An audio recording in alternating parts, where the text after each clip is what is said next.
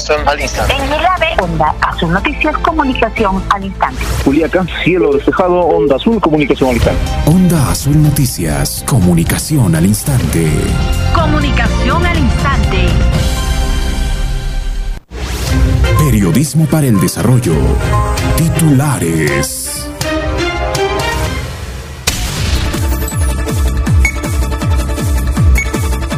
Dirigentes y tenientes gobernadores de Huancané radicalizarán su medida de lucha ante el desinterés del gobernador regional encargado en atender su pliego de reclamos. El prefecto regional invoca a tenientes gobernadores de Huancané y Mo mantener la paz social tras convocatoria del gobierno regional de Puno a reunión el 6 de mayo. Más de 23 millones de soles destinados para el proyecto regional Granos Andinos y en su último año de ejecución no se conocen los resultados en favor de los productores. En San Antón, pobladores denuncian contaminación del río Ramis. Piden la intervención inmediata de las autoridades.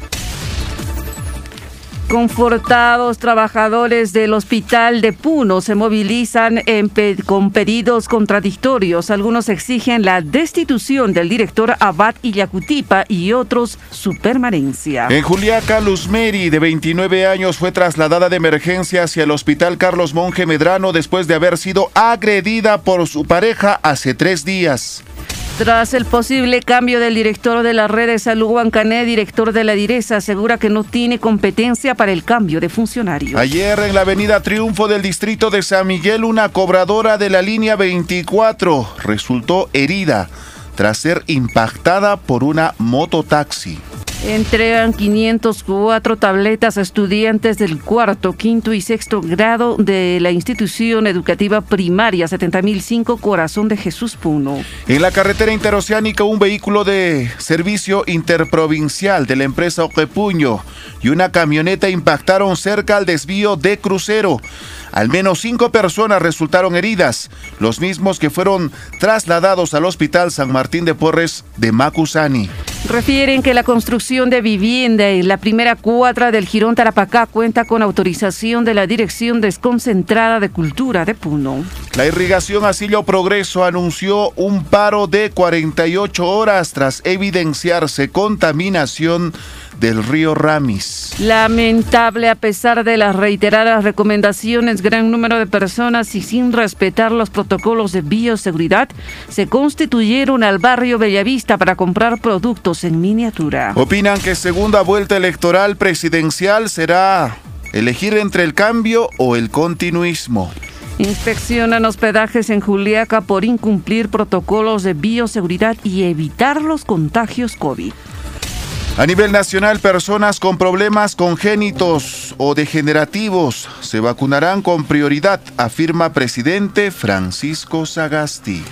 Ministro de Educación afirma que menos del 1% de las escuelas han iniciado las clases presenciales. Supermercados, mercados, bodegas y farmacias atenderán durante el Día de la Madre. Jurado Nacional de Elecciones exhorta a partidos políticos a concretar acuerdos sobre debates electorales. Gobierno prevé que el reglamento para retiro de la CTS esté listo esta semana.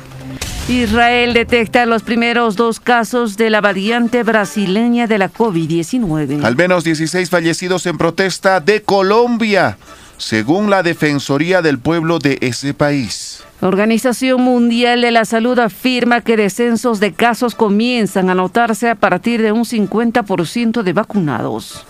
Renuncia ministro de Hacienda de Colombia tras fallida reforma tributaria. Alianza Lima presentó nuevo recurso a la Federación Peruana de Fútbol para reducir sanción a Farfán. César Vallejo igualó 1-1 con Cusco Fútbol Club en el estadio Miguel Grau por la fecha 6 de la Liga 1 Betson. Paolo Guerrero no jugaría ante Colombia y Ecuador por lesión según prensa brasileña. Onda Azul Noticias, proponiendo alternativas para el desarrollo de la región. Edición Central.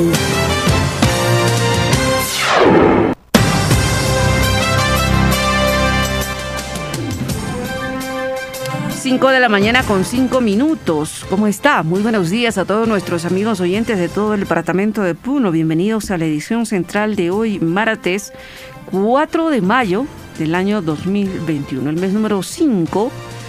Y el día de ayer hemos visto con cierta preocupación, pues no entendemos, o sea, se está informándose eh, del incremento de casos COVID, así como de personas fallecidas y seguimos generando congestionamiento, seguimos em, vulnerando prácticamente los protocolos de bioseguridad. Eh, ha habido comerciantes que han acondicionado sus viviendas para expender productos en miniatura y esto pues ha generado eh, cierta reunión de personas porque al visitar estos locales, pues había personas que se estaban aglomerándose el día de ayer en horas de la tarde, específicamente cerca a la, Cruz 3 de Mayo, en la avenida Floral de nuestra ciudad de Puno. Y nosotros queremos, eh, en todo caso, llamar eh, a la conciencia de estas personas para que el día de hoy no se vuelva a repetir este panorama si uno quiere trasladarse a este lugar, pues lo hagamos de manera responsable eh, y evitemos que eh, se congestione las personas en este lugar. Y por otro lado también nos preocupa lo acontecido en la ciudad de Juliá, que el día de ayer han intervenido un antro de perdición que atendía básicamente en horas de la noche una discoteca conocida como Ucucus donde han encontrado a varios menores de edad. ¿Qué está pasando? Señores, tenemos que tomar conciencia, cada uno de nosotros. ¿Cómo es posible que también estas personas que administran este local permitan el ingreso de menores de edad? Felizmente, eh, personal de la policía, eh, personal de serenazgo han intervenido este local y esperemos que le caiga toda la sanción, todo el peso de la ley. ¿Cómo estás, Jaime Calapuja? Buenos días. Jessica Cáceres, buenos días. De igual forma también a Roger Cáceres. Esperemos que estén bien y en compañía de Onda Azul. La preocupación por parte de los padres de familia para tener el control de sus hijos, y, especialmente si son menores de edad. Vaya dolor de cabeza. En otro tema de la información, Jessica, el día de ayer los dirigentes y tenientes gobernadores de Huancané han realizado su medida de lucha ante el desinterés del gobierno regional. Sin embargo, tenemos una información de que se está convocando a una reunión el 6 de mayo, ¿no es cierto? Esto por el gobierno regional de Puno. El principal pedido de los tenientes de Huancané y Mo es la destitución del director de la Red de Salud Huancané, además de otros temas como infraestructura para la situación del hospital de Huancané, de igual forma también el centro de salud en Mo y San Antonio de Putina. ¿No? Al respecto, Jaime, el de ayer el prefecto regional dio a entender de que se habría destituido al director de la red de salud Huancané, pero oficialmente no, hay tenemos ningún documento. Hemos tratado de conversar con el director de la Dirección Puno, más allá de, poder aclarar eh, esta información que se ha alcanzado, este medio de comunicación, se ha molestado.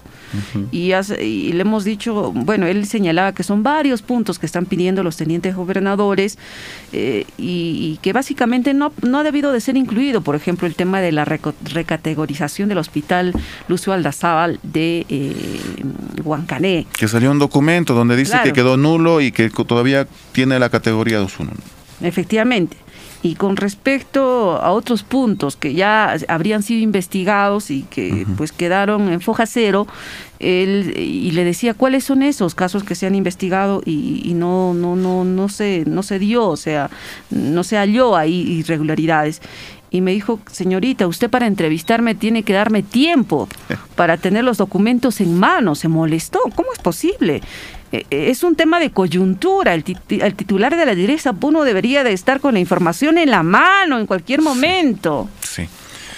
Porque obviamente es una responsabilidad directa después del gobernador regional, si es que hablamos del tema salud. y el día de ayer se ha cuestionado eh, eh, el pago que va, eh, o su, su, remuneración de 12 mil soles. Incluso lo han tildado de incapaz. Bueno, son las declaraciones por algunos dirigentes.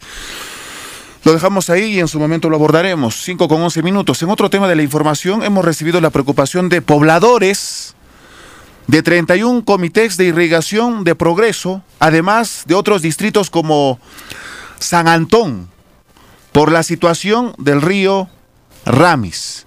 Ayer los 31 comités de irrigación progreso del distrito de Asillo se han reunido en la bocatoma de Inampu y han observado que el color de su río cambió, motivo por el cual están anunciando medidas de protesta. Vamos a intentar comunicarnos con uno de sus dirigentes y están sumamente preocupados por la situación de su río, el río Ramis. Y finalmente, eh, la preocupación respecto al tema de accidentes de tránsito. Ayer ha ocurrido uno por el distrito de San Miguel, una cobradora de la línea 24 resultó herida al recibir impacto de una mototaxi y en otro lugar, esto en la provincia de Carabaya, por el distrito de Crucero, en la carretera interoceánica. Cinco personas resultaron heridas, que han sido los mismos trasladados al Hospital San Martín de Porres, porque impactó una unidad vehicular de la empresa Oquepuño y también una camioneta. Hay que manejar con cuidado a nuestros pobladores la invocación del caso. 5 con 13 minutos. Iniciamos con esta jornada de información, Jessica. Dirigentes y tenientes gobernadores de Huancané radicalizarán su medida de lucha ante el desinterés del gobernador regional encargado en atender su pliego de reclamos. El vicepresidente del Comité de Lucha de la Cuenca Ramis, Wilder Quispe, informó que en el primer día de paralización de 48 horas esperaban alguna respuesta de parte del gobernador regional encargado para socializar los siete puntos del pliego de reclamos de los dirigentes y tenientes gobernadores. Sin embargo, no hubo ninguna comunicación ni interés de parte de la autoridad regional. Agregó que serán más contundentes en su medida de lucha en el segundo día del paro de 48 horas convocado por los dirigentes y tenientes gobernadores. Pareciera que el gobernador regional encargado no tiene interés en socializar las necesidades de la población. No me parece correcto que se haga de oídos sordos, dijo. Asimismo, advirtió que hoy esperarán alguna respuesta a la autoridad regional para que se pronuncie y en caso no lo haga, radicalizarán su medida de lucha declarando huelga indefinida en contra del gobierno regional hasta que se atienda su pliego de reclamos hasta donde que nosotros estábamos reunidos hasta las cinco y media de la tarde con todos los dirigentes, creo que no hubo ningún, ninguna comunicación, no tenemos nada concreto, lo cual nosotros por esa razón estamos continuando con nuestra paralización de las 48 horas. Si hasta el día de mañana el gobierno regional no se pronuncia, no nos indica nada, nosotros en la tarde estaremos radicalizando nuestra medida de lucha, declarando una huelga indefinida, señor periodista. 5 con 14 minutos. El día de ayer ustedes entrevistaron al prefecto regional en la edición del mediodía. ¿Qué es lo que dijo Jessica? Efectivamente, el prefecto regional invoca a tenientes gobernadores de Huancané y Mo a mantener la paz social tras convocatoria del GORE Puno a una reunión el 6 de mayo. El prefecto regional de Puno, Wilber Apaza Díaz, informó que al tomar conocimiento del paro de 48 horas que emprendieron algunas organizaciones sociales y gremiales, además de tenientes gobernadores de la provincia de Huancané y Mo, solicitó información al gobierno regional de Puno respecto a la atención del pliego de reclamos de los protestantes. Señaló que mediante el oficio número 520-2020 se confirma que autoridades del Gore Puno asistirán a una reunión en la provincia de Huancané el 6 de mayo a horas 10 de la mañana en las instalaciones del local de los tenientes gobernadores para abordar la siguiente agenda, el informe del proyecto de inversión pública del Hospital Lucio Aldazábal Pauca, el estado del Coliseo, la situación de las carreteras, el cambio del director de la red de salud y otros. Menciono que la información antes mencionada fue notificada al subprefecto interino de la provincia Huancané para que ponga de conocimiento a las autoridades políticas, gremios sociales y otros. Invocamos a que puedan mantener la paz social y esperar a la fecha la reunión convocada, agregó. nosotros con nuestros tenientes siempre hemos sido claros de que se debe de agotar la parte administrativa, ¿no? Para que de alguna forma las peticiones o o pliego de reclamos por parte de la ciudadanía puedan ser atendidas, ¿no? Y bueno, yo he conversado con el área de imagen del gobierno regional, donde ellos indican, pues a través del oficio número 520, no se puede leer también, donde ellos indican que van a asistir a una reunión en la provincia de Huancané el día 6 de mayo a horas 10 de la mañana en las instalaciones de, de la Casa de los Tenientes Gobernadores para tocar los siguientes puntos. Informe del proyecto de inversión mejoramiento de la capacidad resolutiva del hospital Lucio Aldazábal, el estado situacional del Coliseo Cerrado de la provincia de Huancané, Respecto al pedido de los dirigentes de Juliaca sobre la conclusión de la obra del Hospital Materno Infantil, dijo que presentará un documento dirigido al gobierno regional de Puno para que pueda atender la demanda de la población, ya que las medidas de protesta están generando la aglomeración de personas. Claro, obviamente estamos monitorizando todos los conflictos que tenemos. Vamos a tener que hacer llegar pues un documento a nuestro gobierno regional para que pueda de la misma forma, forma atender ¿no? Y estamos lamentablemente en una crisis en diferentes provincias por desatención de nuestras autoridades locales. Hago un llamado a todos nuestros alcaldes, por favor, a que no lleguemos a una crisis. Estamos esperando que pase algo negativo, concentraciones de gente masiva donde los pocos de infección pueden propagarse y creo que no están tomando la responsabilidad como autoridades. Vamos a definitivamente abordar también, ya que se sienten tal vez desatendidos nuestros dirigentes en la provincia de San Román. 5 de la mañana con 18 minutos, 5 con 18 minutos.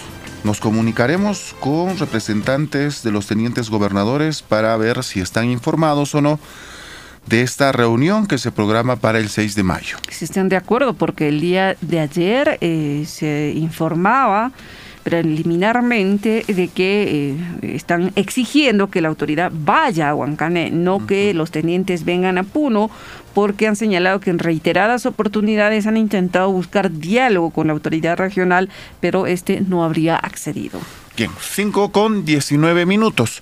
Después de las cinco y media tendremos respuesta por parte del director de la Dirección Regional de Salud respecto a este tema y principalmente sobre uno de los puntos que aborda la medida de protesta de los tenientes, que a propósito hoy es el segundo día, respecto a la renuncia del, eh, al pedido de renuncia del director de la red de salud Huancané. Nos vamos a la pausa comercial y retornamos. Continuamos con más información en la ciudad de Puno. La información no se detiene. La música te acompaña. Onda Azul compañera perfecta.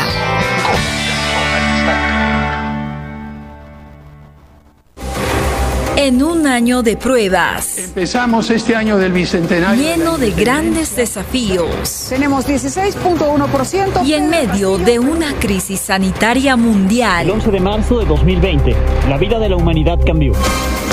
Sin embargo, la información, la educación y el entretenimiento siguen siendo parte del ser humano. Y la radio, como gran compañera y amiga, sigue en nuestro día a día, cumpliendo su labor. Fue con tu amistad y tu compañía. Radio Onda Azul, emisora de la diócesis San Carlos Borromeo de Puno, comprometida en poder brindarte lo mejor cada día, como hace seis décadas. Por las rutas del recuerdo. El departamento de Puno. Onda Azul Noticias, comunicación al instante. En el fanpage del programa Primero Nuestro. Buenos días a nuestros amigos oyentes. Queremos compartir este nuevo aniversario con ustedes, porque la radio siempre estará más cerca de ti. Radio Onda Azul, 63 años, comunicación al instante.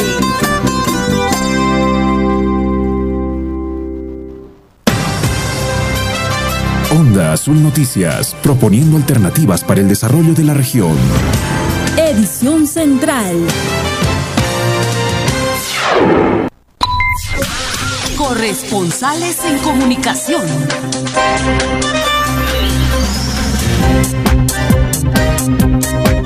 Mañana con 21 minutos, 5 con 21 tenemos información en Puno con Franklin Alejo. ¿Cómo está? Buenos días.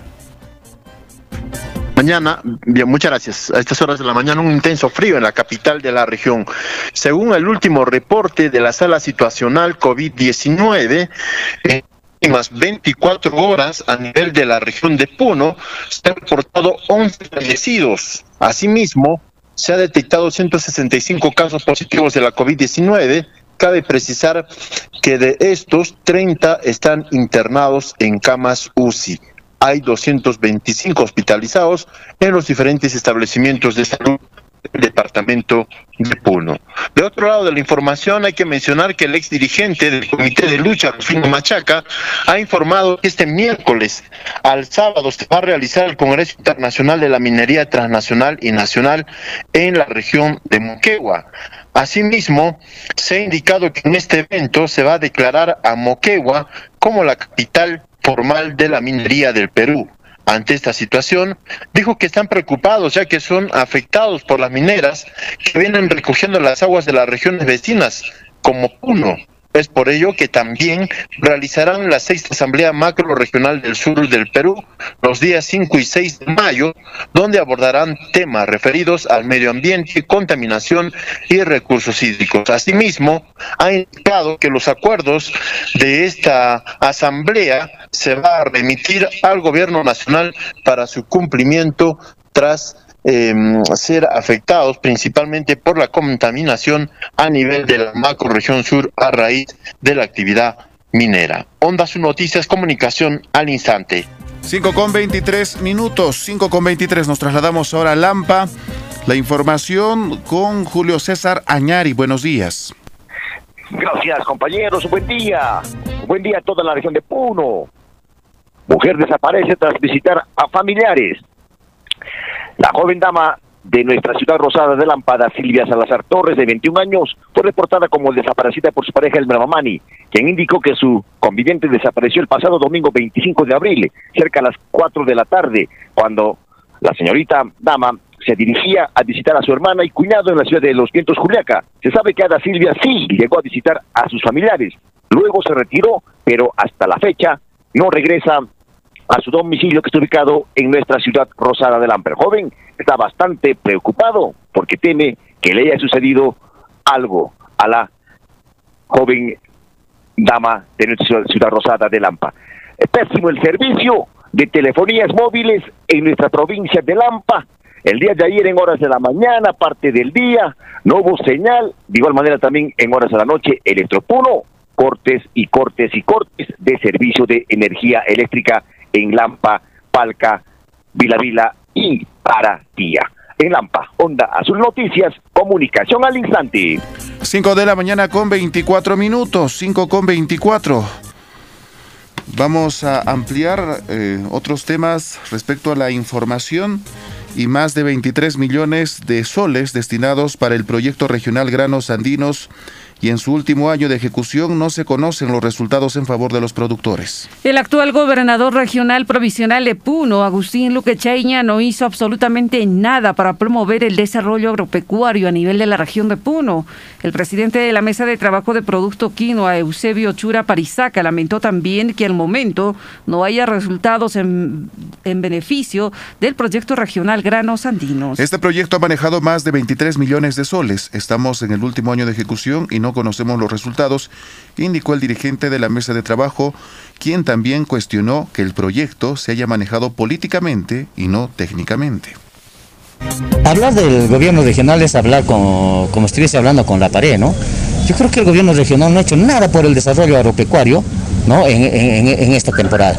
Eh, si bien es cierto, el compañero Aduiri no estuvo presente, pero el compañero Juan Luque Cheña, ¿no? Ni el nombre, sí. Luque Cheña. Ah, ya. De ese señor no ha hecho nada.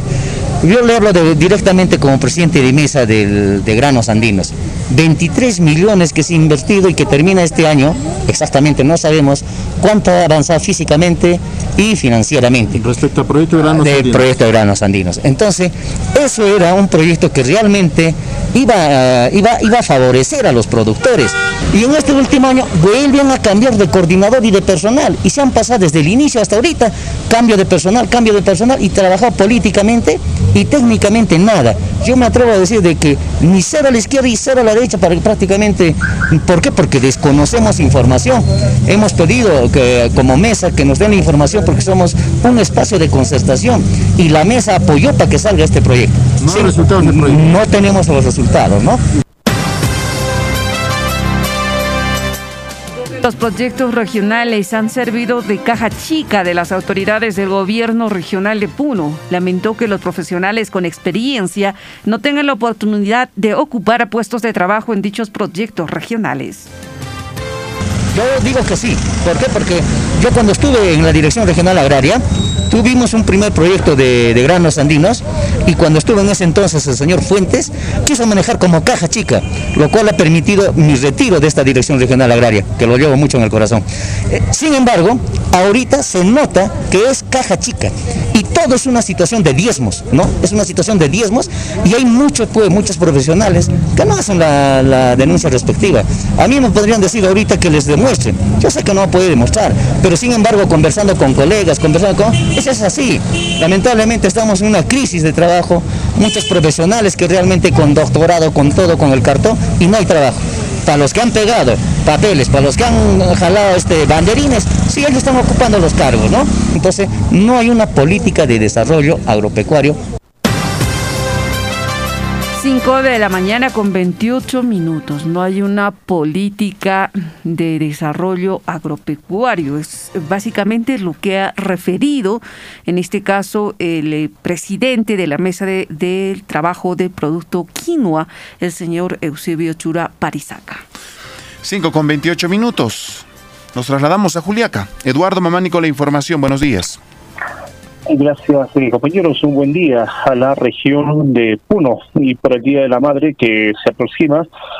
Se está organizando un evento de eh, declamación poética, esto por parte de estudiantes de las instituciones públicas, públicas y privadas en el ámbito de la ofensa romana para este 6 jueves a partir de las 14 horas vía para dar referencia en torno a la inauguración que se ha dado sobre eh, una oficina de la Red en el Chico de San Miguel. Se da cuenta que esta está ubicada en la sede administrativa de dicha eh, comuna distrital y el nuevo distrito probablemente que eh, se tiene en esa jurisdicción de la provincia de San Román. En todo caso, la población ya puede descentralizar en, todo caso sus trámites debido a que actualmente tenía solamente una oficina en esa jurisdicción tanto de la ciudad de los vientos. Son las noticias comunicación al instante.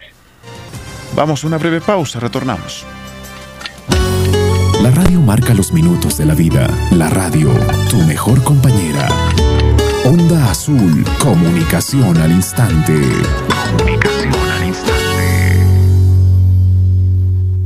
Te quiero mucho, mamá. Mamá, te amo con todo mi corazón. Eres la mujer más linda de todo el mundo. En mi casa que es muy linda y que se llama mamá. Me diste la vida, me diste tu amor. Ella sabe lo que siento porque todo se lo cuento a mamá. Cada momento que paso contigo me siento feliz. Cuando hago un dibujito se lo muestro y sus ojitos se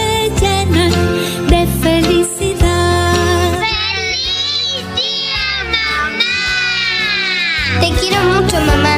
Sos muy linda, sos hermosa, siempre sabes lo que siento y por eso te quiero mucho. Besos, mucho.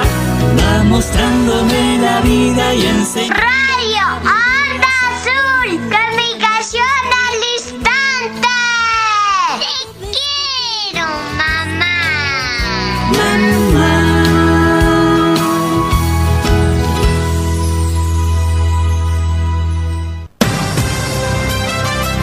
Azul Noticias, proponiendo alternativas para el desarrollo de la región. Edición Central.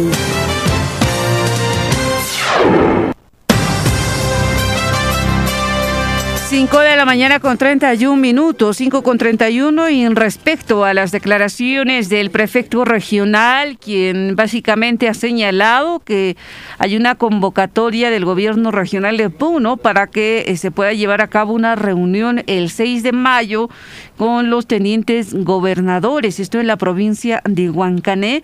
Precisamente vamos a tratar de comunicarnos con una de las autoridades políticas y pueda confirmar si realmente van a participar de esta reunión o no. Sí, estamos en comunicación con el teniente representante de los tenientes en la provincia de Mo, don Benjamín Mamani. Buenos días, bienvenido a Onda Azul.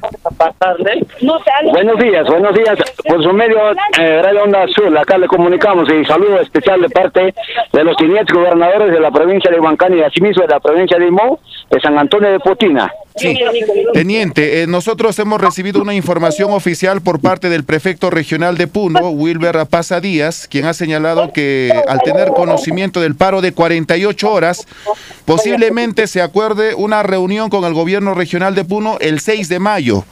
Eh, el 6 de mayo a las 10 de la mañana. ¿Ustedes tienen conocimiento de este oficio?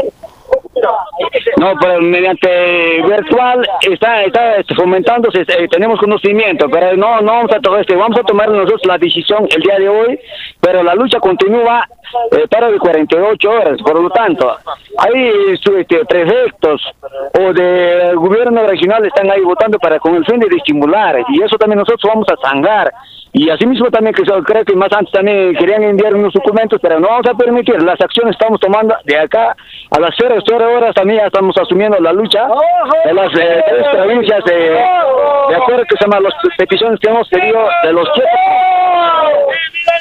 eh, teniente, el día de hoy, ¿a qué hora se reúnen para abordar este esta propuesta de reunión que ha dado a conocer el prefecto regional? Y además de eso, también al prefecto regional tenemos que anticipar y poner en su conocimiento, nos quiere coaccionar con algunos que se llama con mensajes y comunicados que nos están eh, acá, eh, nos, puede, nos, puede, nos pone, este, que se llama algunos este, obstáculos que tampoco no vamos a aplicar. Nosotros al final no representamos al gobierno central, somos representantes a las comunidades de parcialidades. Y declarado, nosotros no representamos al Ministerio de Interior, somos representantes de las comunidades de parcialidades. Eso se puede indicar, entonces no sabemos ahora a qué hora vamos a tener la reunión, pero vamos a, a realizar más acciones. Hoy día sí o sí acatan su medida de protesta. Estamos escuchando a los tenientes Estamos escuchando a los tenientes en estos momentos protestando. ¿En dónde se encuentran ustedes? Actualmente estamos a 0 horas, sí estamos asumiendo en el distrito eh, Putina. mismo también está en el punto, en el puente de es una contingencia. El puente Bancané, en la salida de Pecosane, salida de Bancané para Juliaca también están asumiendo, no estamos en un solo sitio, estamos asumiendo en los diferentes sitios. El día de ayer hemos observado que no se permitía el pase de unidades vehiculares. ¿Lo mismo va a ocurrir hoy día? Efectivamente, por el momento ya no están transitando, no hay ningún pase de las de los transportistas, eso es bajo su responsabilidad del gobernador regional.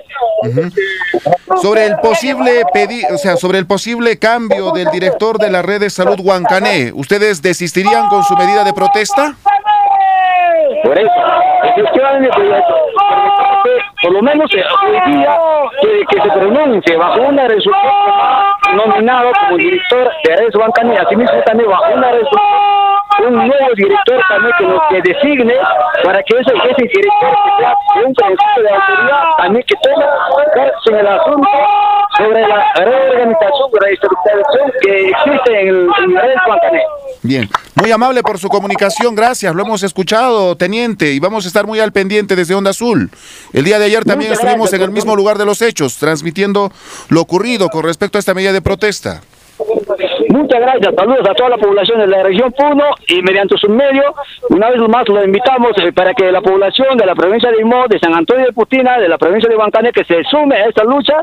El día de hoy estamos asumiendo con las poblaciones, con los pobladores, no, no solamente ya somos los tenientes, estamos radicalizando, por lo tanto, la responsabilidad le recae al gobernador regional. Muchas gracias. Bien, 5 con 36 minutos. El día de hoy. En todo caso, van a eh, evaluar si acceden a esta convocatoria de reunión que se tiene programada para el 6, 6 de mayo. Claro, ustedes han escuchado, el día de hoy van a definir si es que acceden o no a esta reunión convocada para el 6 de mayo.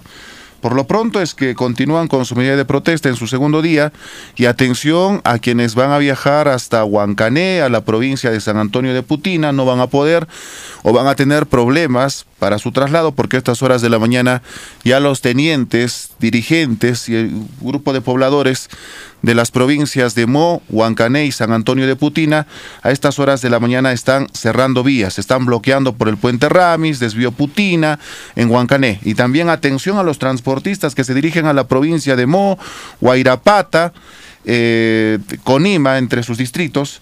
igual forma también no va a poder transitar porque hay tenientes que están bloqueando vías. 5 de la mañana con 37 minutos. Más al respecto, Jessica. Efectivamente, tras el posible cambio del director de la red de salud Huancané, director de la Direza asegura que no tiene competencia para el cambio de funcionarios. Respecto al posible cambio del director de la red de salud Huancané, de acuerdo a lo referido por el prefecto regional, el director regional de salud Puno, Walter Oporto, enfatizó que el cambio de funcionarios no es competencia de la Dirección Regional de Salud. Básicamente, no sería su función desconociendo el cambio del funcionario cuestionado. Asimismo, en el caso del Hospital Lucio Alazábal Pauca de Huancané, que bajó, o, que bajó de categoría y que ahora fue restituido como hospital, dijo que no debió de ser incluido en su pliego de reclamos de los tenientes gobernadores. Al ser consultado sobre las presuntas irregularidades en las que habría incurrido el aún director de la red de salud Huancané, respondió que iniciaron un proceso de investigación que está a cargo de la Comisión de Procesos Administrativos. Explicó que hay algunas investigaciones que toman tiempo, otros que ya fueron investigados y no habría mérito a sanción. Y cuando se le preguntó cuáles son estos casos, pidió que se le dé tiempo para que eh, esté con los documentos en la mano, haciendo presumir que desconoce las denuncias realizadas por los dirigentes, a pesar de ser un tema de coyuntura. Bueno, miren, hay investigaciones que llevan mucho tiempo, como otras que pueden ser eh, muy rápidas, ¿no? Algunas se han investigado y no hay mérito a, eh, sanción eh, ni nada por el estilo, y las demás siguen en investigación. señorita, este, la siguiente vez que me pida usted información con algo, me tiene usted que dar tiempo para tener los documentos en la mano. Yo en estos momentos me encuentro en un lugar donde no tengo los documentos. Mm, sí, pues señorita, pero usted entenderá, usted entenderá de que nosotros tenemos muchísimos temas que ver, muchísimos temas mm, importantes y eh, este, no, no tengo esa documentación como está, me está pidiendo. 5 de la mañana con 39 minutos. Para analizar este tema, Jessica, habría que ver el organigrama del gobierno regional de Puno. Para muchos de nosotros, quienes coordinan de manera directa para ver el tema de las funciones dentro del sector salud, obviamente lo encabeza el gobernador regional, lo sigue el director regional de salud y debajo de la dirección regional de salud las redes de salud y debajo de estas redes de salud las microredes. Y para hablar de los cambios de los directores de la red de salud, necesariamente vemos que ahí debería de haber una opinión por parte del director de la direza como responsable. Pero ustedes acaban de escuchar, no es responsabilidad directa del director de la Direza Puno, sino del gobernador regional para ver los cambios en las direcciones de redes de salud.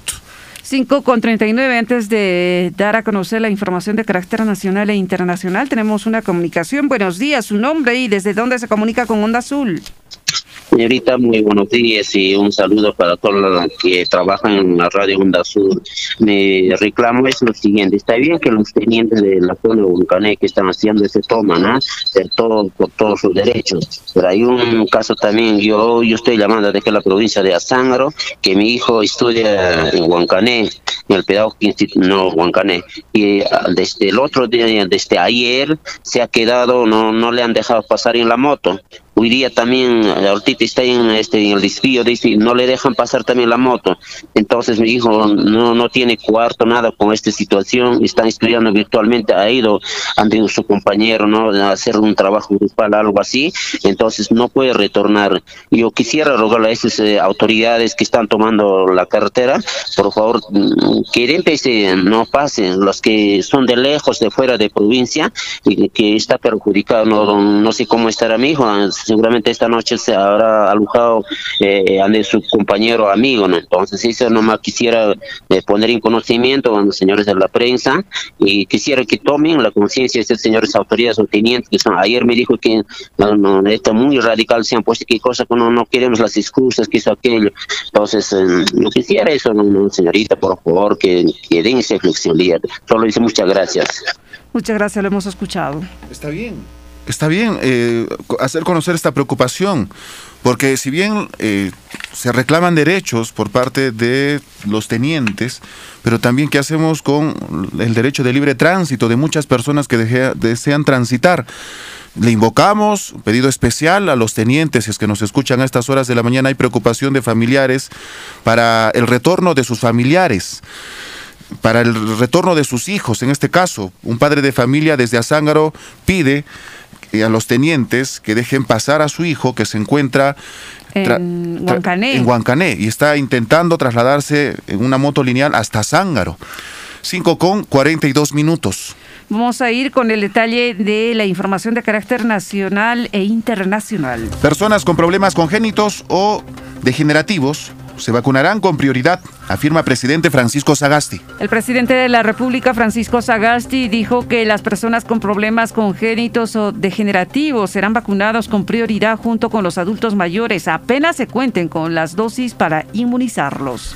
5 con 42 minutos. Ministro de Educación afirma que menos del 1% de las escuelas han iniciado las clases presenciales. El ministro de Educación detalló que los colegios deben pasar tres niveles de evaluación para recibir a estudiantes. También tienen que acondicionar las aulas para respetar el aforo y contar con ventilación adecuada. 5 con 43. Supermercados, mercados, bodegas y farmacias atenderán durante el Día de la Madre.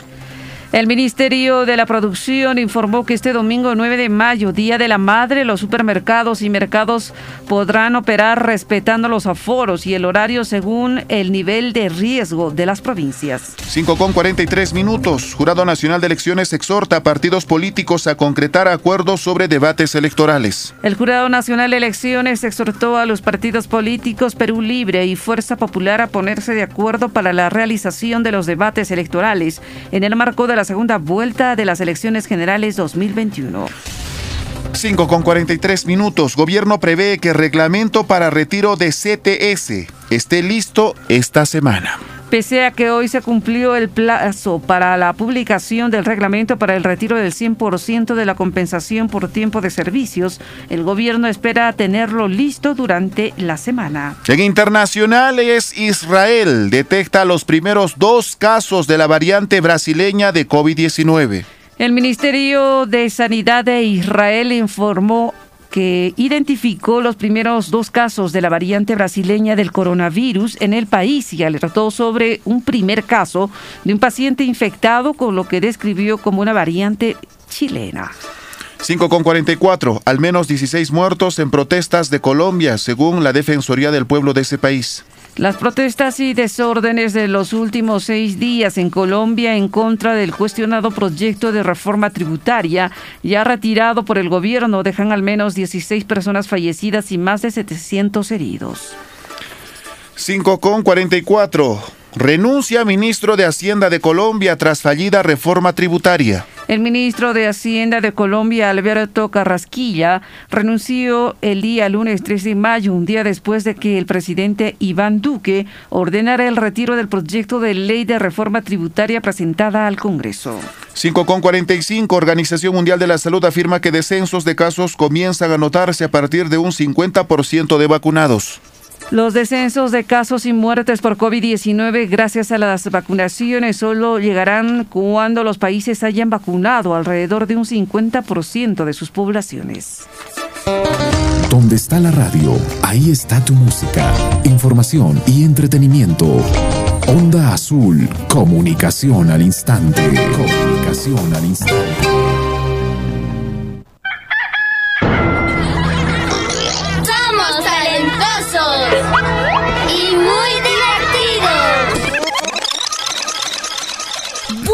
Vuelve el programa. ¡No te lo pierdas! Solo por radio Onda Azul, comunicación al instante. Onda Azul. Comunicación al Galeno. Galeno. Galeno. Te prepara para lograrlo. En Ingenierías Biomédicas y Sociales, nuestros ingresantes lo confirman. Primera y segunda fase, abril 2021. Unza Arequipa. En Medicina Humana, Lady Monoco Herrera. Carly Vázquez Guevara. Sheila Chávez Cala. Universidad Católica. Medicina Humana. Yanela Velázquez Ramos. Y muchos ingresantes más. Prepárate. Prepárate con los mejores. Informes en Puno. Edificio Amarillo Parque Pino. Yaca. 9 de diciembre frente al Banco de la Nación. Quirón Andino Plaza de Armas. Inicio de nuevo grupo. 3 de mayo. Onda Azul Noticias, proponiendo alternativas para el desarrollo de la región. Edición Central.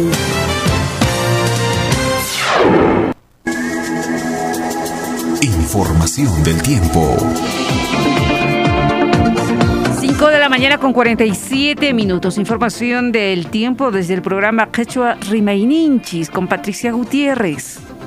Imaynaya napayku qankunapaq kay punchawpi kay pilla senami willakuywan kutikamos kayku imaynachus karinqa kay punchawkuna kay pachanchis. Hinamanqa qhawarisqami kasqan yunqawkukunapaq para punchawkunaqa kaskallanqapuni zona norte Garabaya Sandia San Antonio de Putina Melgar zona norte Azángaro kay larukunapiqa maymayllapiqa kanqaraqpuni phuyukuna ichamanqa ch'isinmanqa hamurishkanqapuniña qasa maymaypiqa anchayampiña zona centro Lampa San Román Huancanemo zona sur Azángaro kaqtaqmi kay larukunapipas pisi pisi llampi phuyukuna karinqa y tutanmanqa qasami hamurishkanqanchampi zona sur Pono Chucuito el Collao Yunguyo kay larukunapipas maytaqa kay Pisacoma Mazo Cruz Capazo chay zonas altas chaykunapiqa yaparikuspa kanqa anchallampiña qasa tutan manchaykunami kaskan willarikuykunan punchawpaq 5 con 48 hora, información del tiempo con el director del CENAMI, el ingeniero Sixto Flores. Buenos días. Buenos días, ¿cómo están? Bueno, en este momento tiempo estable en toda la altiplano de Puno. Esperamos en el transcurso del día de hoy cielos de, con pocas nubes, a cielo despejados en la mañana y nubes parciales en la tarde. Hacia la noche, debido a la cobertura parcial de nubes que se van a tener durante esta, no, esta, esta tarde y hasta el día 7, debido a un evento de friaje que se pronostica para los días 5 al 8 en la selva de Puno y, tam- y también en la, en, selva eh, central y sur del país. Vamos a tener cobertura parcial entre eh, hoy hasta el día 7, nubes parciales, eventualmente entre los días eh, 6 y 7 probablemente tengamos mayor cobertura de nubes en la tarde y precipitaciones focalizadas que se pueden presentar tipo lluvia, llovizna ligera, focalizada entre los días 6 y 7 de mayo. Pero, eh, a consecuencia de la cobertura de nubes también que se van a tener entre esta noche hasta el día 7, eh, las heladas van a ser mayormente de ligera intensidad en todo el altiplano de Puno. En las zonas altas, naturalmente, por condición de altura, las, temperaturas sí van a estar por debajo de 0 grados y hasta los probablemente hasta menos 6 grados, Mazo Cruz, Capazo, Macusani. Este pronóstico para el altiplano de Puno, tener mucha precaución, el día protegerse contra la radiación solar y en la noche abrigarse adecuadamente eh, debido a las bajas temperaturas, aunque no tanto, pero sí eh, no se recomienda no bajar la guardia ante las enfermedades respiratorias que se pueda tener durante estos próximos días. En la zona de Carabay y Sandia eh, también se, se pronostica, ya lo dijimos, friaje entre los días 5 al 8 de mayo. Debido a consecuencia de este friaje, las temperaturas en el día y en la noche descenderán eh, a probablemente hasta menos, perdón, hasta 12 grados en Sangabán y hasta 23, 24 grados en las en el día. No, este es el pronóstico para el altiplano de Puno y eh, para la zona de Carabay y Sandia. Eh, que tengan muy buenos días. 5 de la mañana con 50 minutos. Estamos en comunicación con un padre de familia de una institución educativa, quien por temor a represalias no da a conocer su nombre. Buenos días, bienvenido a Onda Azul. Lo estamos escuchando. Ante todo, muy buenos días, señores periodistas. Gracias por la cobertura. Sí, usted está muy preocupado por la situación de entrega de tablets. ¿De qué institución educativa es? Así es, señor periodista. Eh, estamos preocupados puesto que no se pronuncia el señor director también de la institución de comercial 45 porque eh, porque todas las instituciones han recogido yo no sé por qué nuestra institución comercial 45 no dicen nada o no hay o es que prácticamente estudian ahí los que tienen eh, dinero o no sé yo no sé señor periodista porque con esta pandemia todos creo que todas las instituciones somos o sea son pues, prácticamente, somos pobres, ¿no es cierto? Yo no sé, señor periodista, eso era mi reclamo. Yo, yo quisiera que se pronuncie el señor director. ¿Usted, usted ha ido a la dirección a hacer notar su preocupación o vía teléfono se ha comunicado con algún docente? No, no, no, no, no nos hemos comunicado, señor periodista, pero tampoco no sabemos, pues, su número para, para comunicar para comunicarnos ni nada, señor periodista. Bien. Muy amable por su comunicación, gracias, lo hemos escuchado. una vez más, señor periodista, yo quisiera que el, presidente de APAFA, quisiera que se pronuncie, el señor periodista, y también eh, una vez más al señor director que nos diga cuándo o, no va a haber. También solamente nos han entregado libros, nada más, señor periodista. Nada más, señor periodista. Muchas gracias por, la cobertura. Buenos días. Muy amable, gracias a usted. 5 con 52 minutos. La preocupación de algunas instituciones y especialmente Industrial 45, eh, donde hay personas del sector, estudiantes del sector rural que se trasladan a esta institución educativa o que son de condición humilde. Entonces es necesario tener una respuesta. Atención a la dirección de la institución educativa industrial 45 Puno. Esperemos tener una respuesta eh, frente a la preocupación de los padres de familia y den a conocer básicamente cuándo se puede cumplir con la distribución de tablets en esta institución. O no han sido considerados, quizá o tal vez no fueron considerados, ¿no? 5 con 53 minutos. Jessica, respecto al tema de Mo Huancané, hay un oyente que nos escribe lo siguiente. La preocupación no solamente es en Mo Huancané y Putina. Al parecer el gobernador regional no quiere atender a nadie, pese a muchas solicitudes de audiencia. En imagen institucional del gobierno regional de Puno no tramitan las solicitudes de las autoridades municipales, por ejemplo. Hace una discrepancia esta oficina respecto al tema de la atención a eh, los pedidos que tiene la población en la región de Puno, inclusive desde municipalidades. 5 con 53 minutos.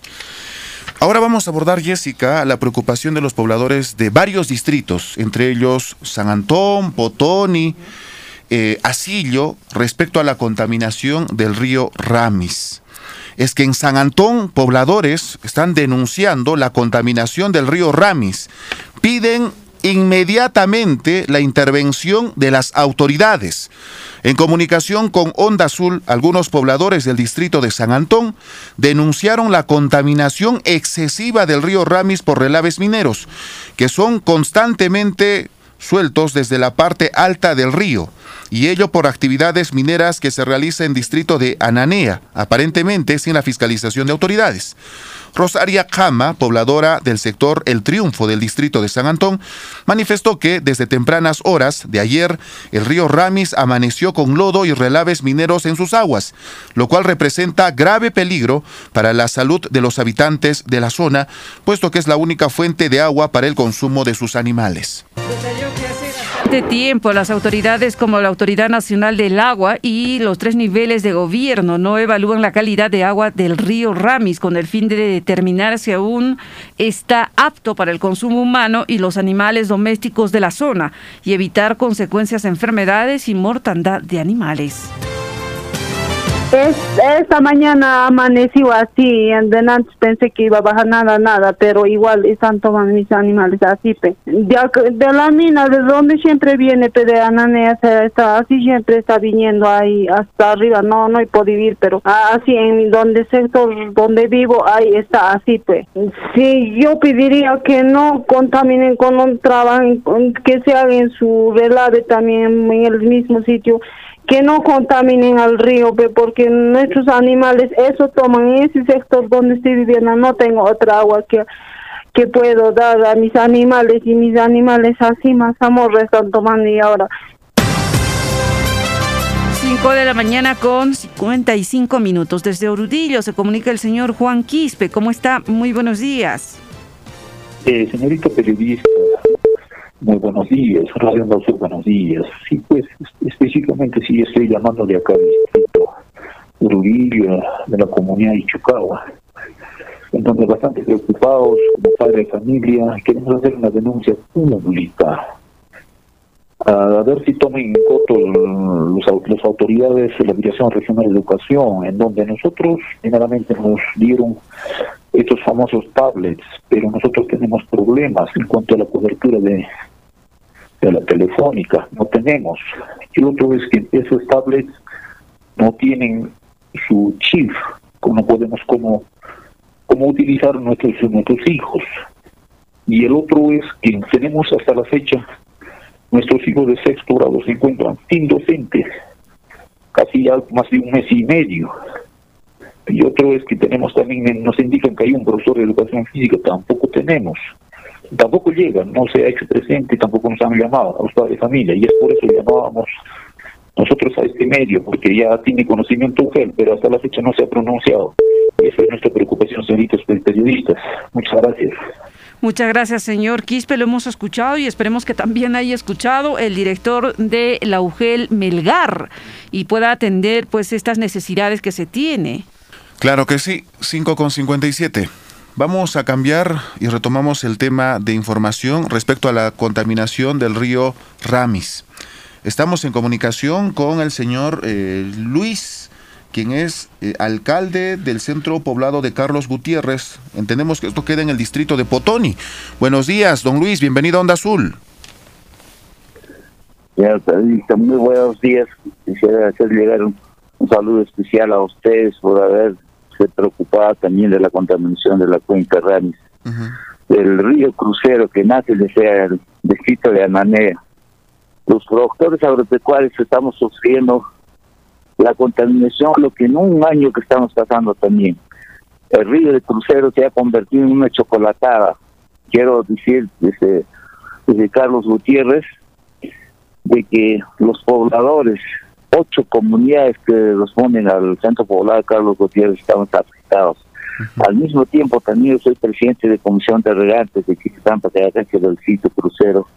Varias veces al señor autoridad he solicitado para que nos pronunciemos, para que nos preocupemos al respecto de esta contaminación. Nadie no se preocupa, ni una autoridad.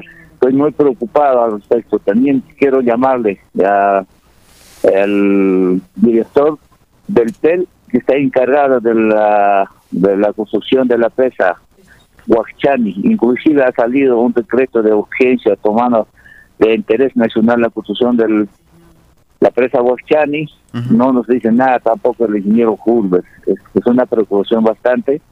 Estamos preocupados los productores agropecuarios de, los, de la zona norte de la cuenca Rami, señor periodista.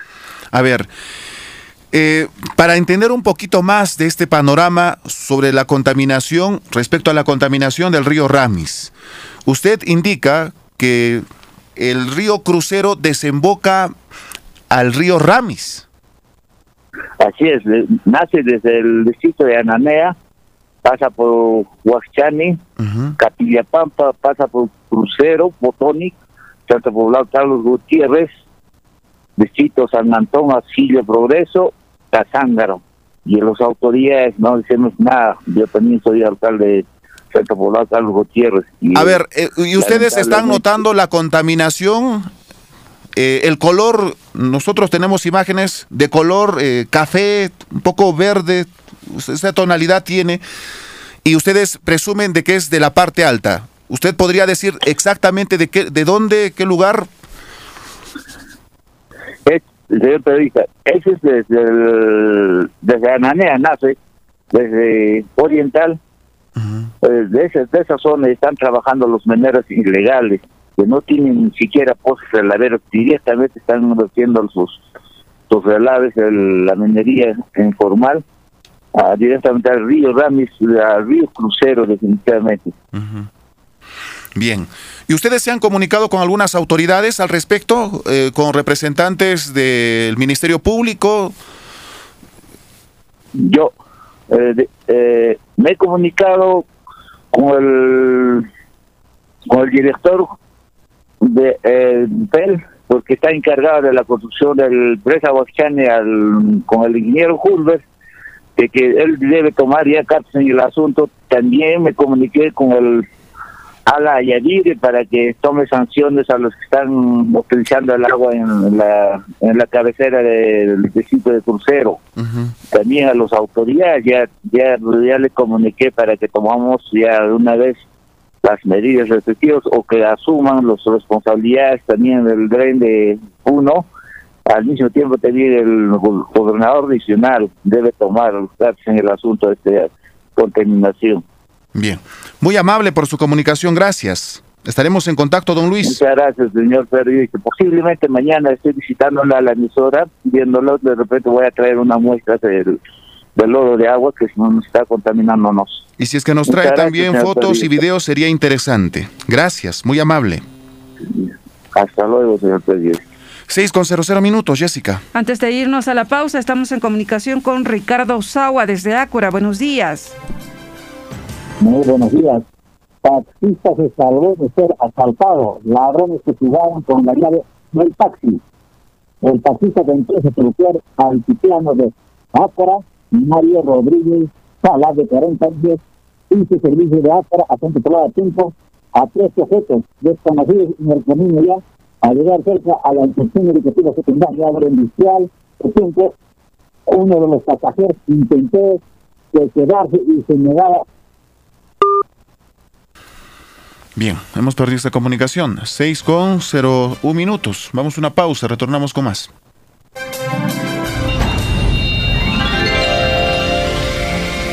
Comienza tu día con una sonrisa y verás lo divertido que es.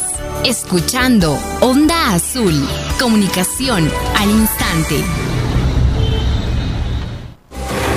En un año de pruebas. Empezamos este año del bicentenario. Lleno de grandes desafíos. Tenemos 16.1%. Y en medio de una crisis sanitaria mundial. El 11 de marzo de 2020, la vida de la humanidad cambió. Sin embargo, la información, la educación y el entretenimiento siguen siendo parte del ser humano. Y la radio, como gran compañera y amiga, sigue en nuestro día a día, cumpliendo su labor. Fue con tu amistad y tu compañía. Radio Onda Azul, emisora de la diócesis San Carlos Borromeo de Puno, comprometida en poder brindarte lo mejor cada día, como hace seis décadas. Por las rutas del recuerdo. El departamento de Puno. Onda Azul Noticias, comunicación al instante. En el fanpage del programa Primero Nuestro. Buenos días a nuestros amigos oyentes. Queremos compartir este nuevo aniversario con ustedes, porque la radio siempre más cerca de ti. Radio Onda Azul, 63 años, comunicación al instante.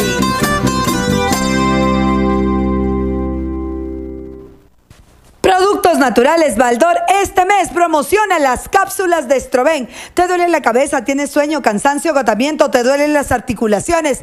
¿Ya estás en la etapa de la menopausia, posmenopausia? Las cápsulas de Estroven trae hormonas naturales, sí, trae colágeno hidrolizado, trae calcio marino, recuerda, y contiene ganoderma. Las cápsulas de Estroven totalmente completas, unas cápsulas especiales para usted, señora, que está pasando por dolor de cabeza, bochornos, cansancio, agotamiento, irritabilidad, se siente que no es usted, se siente desesperada, agobiada, con sudoración, con calores. Hoy día, tome Estroven, le duele los huesos, la rodilla, la cadera. Las cápsulas de Estroven, un frasco, 50 soles, 2 por 70, 3 por 100, gratis, su mate, su tendonilax, su frotación y se lleva su pocillo con su tapa totalmente gratis para colocar las ensaladas, el arroz, las papas, totalmente gratis este pocillo metálico para usted.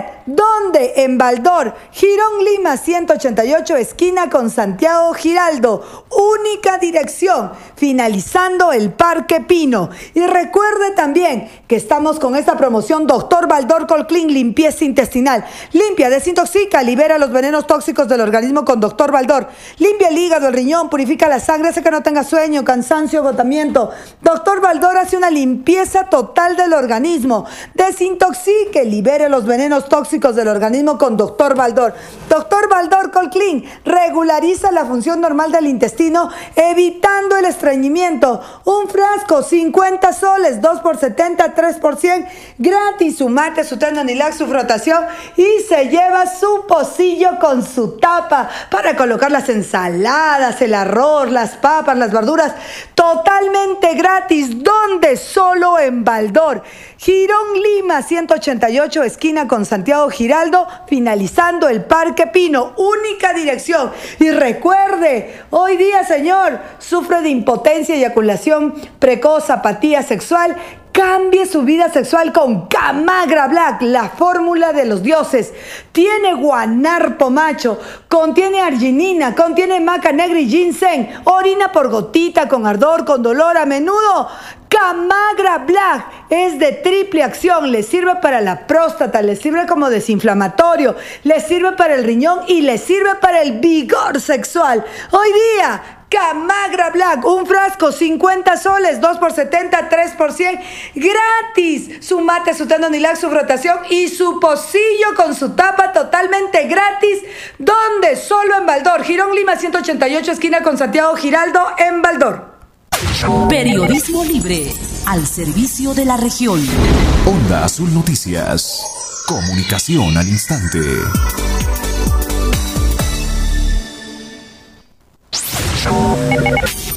Primeros en la información. Actualización de titulares.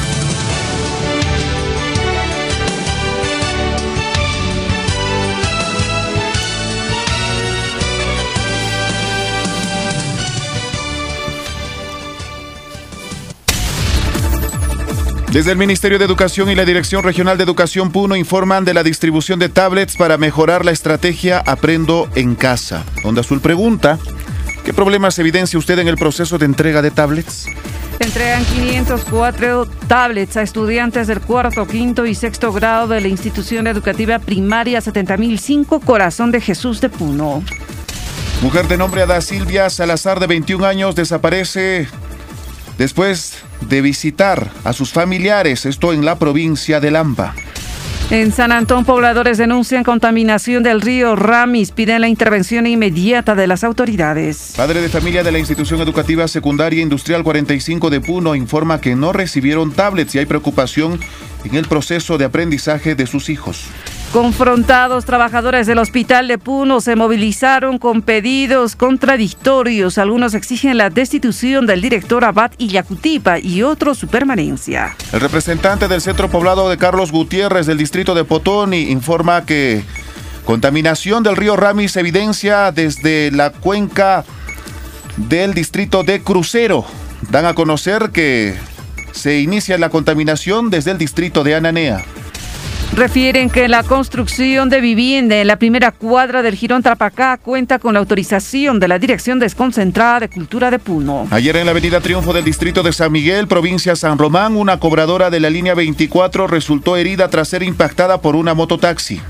Lamentable, a pesar de las reiteradas recomendaciones, gran número de personas y sin respetar los protocolos de bioseguridad se constituyeron al barrio Bellavista para comprar productos en miniatura. Mucha atención.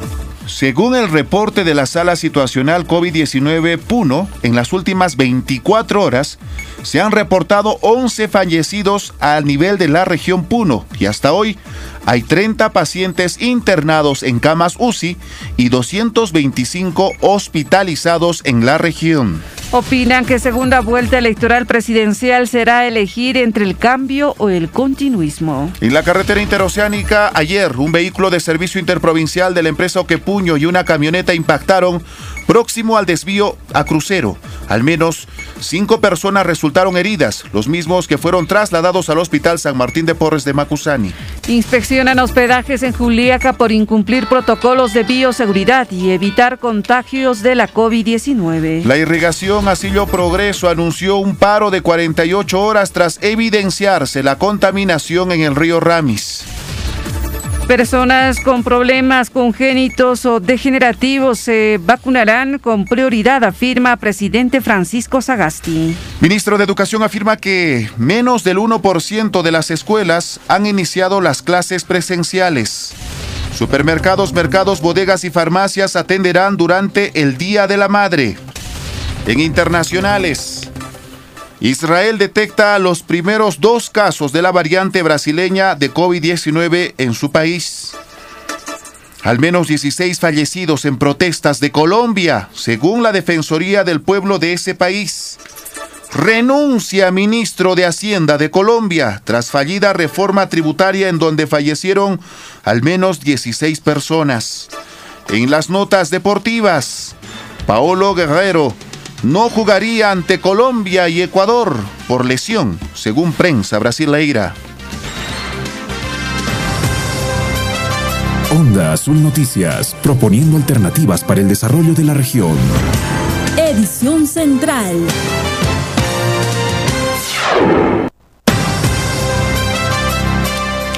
6 de la mañana con 11 minutos. Muy buenos días a quienes están en la sintonía de Onda Azul Noticias Comunicación al Instante. Advertencia a los señores transportistas que se dirigen a San Antonio de Putina, Huancané y también a la provincia de Mo. A estas horas de la mañana, tenientes gobernadores de estos tres distritos, de manera conjunta con dirigentes y sociedad civil, están acatando el segundo día del paro de 48 horas.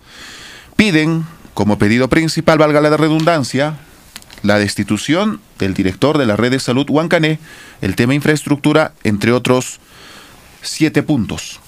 6 de la mañana con 12 minutos. Roger Cáceres, muy buenos días. ¿Ya practicó la calistenia? ¿Sí? para desestresarnos un poquito a esta hora de la mañana y empezar al 100% con las baterías recargadas e iniciar nuestra jornada de trabajo para hoy, martes 4 de mayo del 2021. Jessica Cáceres, buenos días. ¿Cómo está? Buenos días, Jaime Calapuja, buenos días a todos nuestros amigos oyentes de todo el departamento de Puno. Eh, al parecer el día de hoy ha bajado un poquito el frío porque ayer estaba más intenso. ¿O cómo, cómo ve usted eh, el tema del clima? Un, poquito, ¿no? Pues Dos grados. No hay que descuidarnos. sí, no hay que descuidarnos. 6 con 13 minutos. Hoy en horas de la mañana, varios padres de familia se comunicaron con Onda Azul. El primero preocupado por la situación de la entrega de tablets. Nos referimos a un padre de familia de la institución educativa secundaria industrial 45. Y otro padre de la zona rural que decía que sí le entregaron las tablets, pero no tenía el dispositivo, el chip para que se pueda contactar el estudiante con su profesor vía eh, redes sociales o vía algún aplicativo eh, de comunicación virtual. Jessica, al respecto hemos planteado una pregunta. Efectivamente, desde el Ministerio de Educación y la Dirección Regional de Educación de Puno informan la distribución de tablets para mejorar la estrategia Aprendo en Casa. ¿Qué problemas evidencia usted en el proceso de entrega de tablets a nivel de nuestro departamento de Puno? Como ya eh, Jaime les ha adelantado, hay padres que refieren de que en algunas instituciones educativas aún no se hicieron entrega, en algunos no cuentan con este dispositivo del chip, lo que dificulta poder acceder al Internet. Y entendemos que, bueno, no todos los estudiantes van a recibir. Eh, se han focalizado instituciones educativas y también a grupo de estudiantes quienes van a recibir tablets. Por esa misma razón, Onda Azul pregunta a sus oyentes de la zona urbana, de la zona rural, a quienes estén preocupados por el aprendizaje de sus hijos. ¿Qué problemas evidencia usted en el proceso de entrega de tablets? Comunícate 951-300087 o al 351562. También puedes comunicarte a nuestro teléfono, perdón, a nuestro número celular el 950-04-1720. 6 de la mañana con 14 minutos. El día de ayer, por ejemplo, se ha entregado tablets en una institución educativa de la ciudad de Puno. Entregan 504 tablets a estudiantes del cuarto, quinto y sexto grado de la institución educativa primaria 70.005 Corazón de Jesús Puno. Continúa la entrega de tablets a estudiantes. Es el caso de la institución educativa primaria número 70.005 Corazón de Jesús de Puno, donde entregaron 504 tablets a estudiantes del cuarto, quinto y sexto grado, uno por familia, y 18 tablets a los docentes. El director de la escuela, Lupo Agustín Zapana Sanizo, precisó que faltó una tablet para una niña, lo que no llegó desde el Ministerio de Educación lo que solucionarán internamente. Asimismo, las tablets no tienen chip de datos de Internet para la conectividad, solamente podrían hacer uso de los programas instalados en el equipo. La semana pasada ya realizaron la actualización correspondiente. Recordó que las tabletas se entregan en calidad de préstamo a, las, a los estudiantes de sexto grado y deberán ser devueltos en el mes de diciembre para hacerles entrega a los estudiantes del cuarto grado.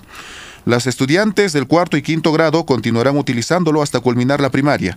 En el caso de presentarse algún daño en el equipo durante el uso de los estudiantes, los padres de familia son responsables de reparar el equipo.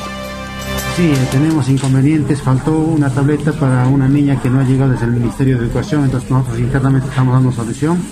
Asimismo, este, estas tabletas no tienen conectividad, no tiene chip para hacer uso a través del Internet, solamente son equipos, eh, tabletas que deben hacer uso cada una de las niñas. Asimismo, la semana pasada hemos hecho ¿no? la entrega este, correspondiente, oh, perdón, la semana pasada hemos hecho entrega de, de hemos hecho las actualizaciones correspondientes en las tabletas. ¿Qué requisitos está pidiéndose a los padres de familia para que se les haga entrega de este equipo? Solamente se le está eh, pidiendo el, DNI, la copia DNI de la, de la niña y del papá o la persona que está recogiendo para acreditar que es padre de familia o apoderado. 6 de la mañana con 16 minutos se comunica el señor Matías Gutiérrez desde eh, la provincia de Sánchez Cerro, Moquegua. ¿Cómo está? Muy buenos días, Onda Azul. Muy buenos días, señorita periodista. Muchas gracias por darme su cobertura, por a través de medio, de este medio, hacerle llegar a todos mis hermanos de, las comunidades campesinas de la provincia General San Cerro. Somos 42 comunidades campesinas que estamos organizados en, en una, confederación de comunidades campesinas. Es una organización muy joven que recién hace tres meses estamos trabajando en, la tarea de de fraternizar, de juntarnos todas las comunidades y, eh, y en eso estamos trabajando, señorita. ¿En estas comunidades ya se hizo la entrega de tablets a los estudiantes? Eh, todavía hay varias comunidades que faltan.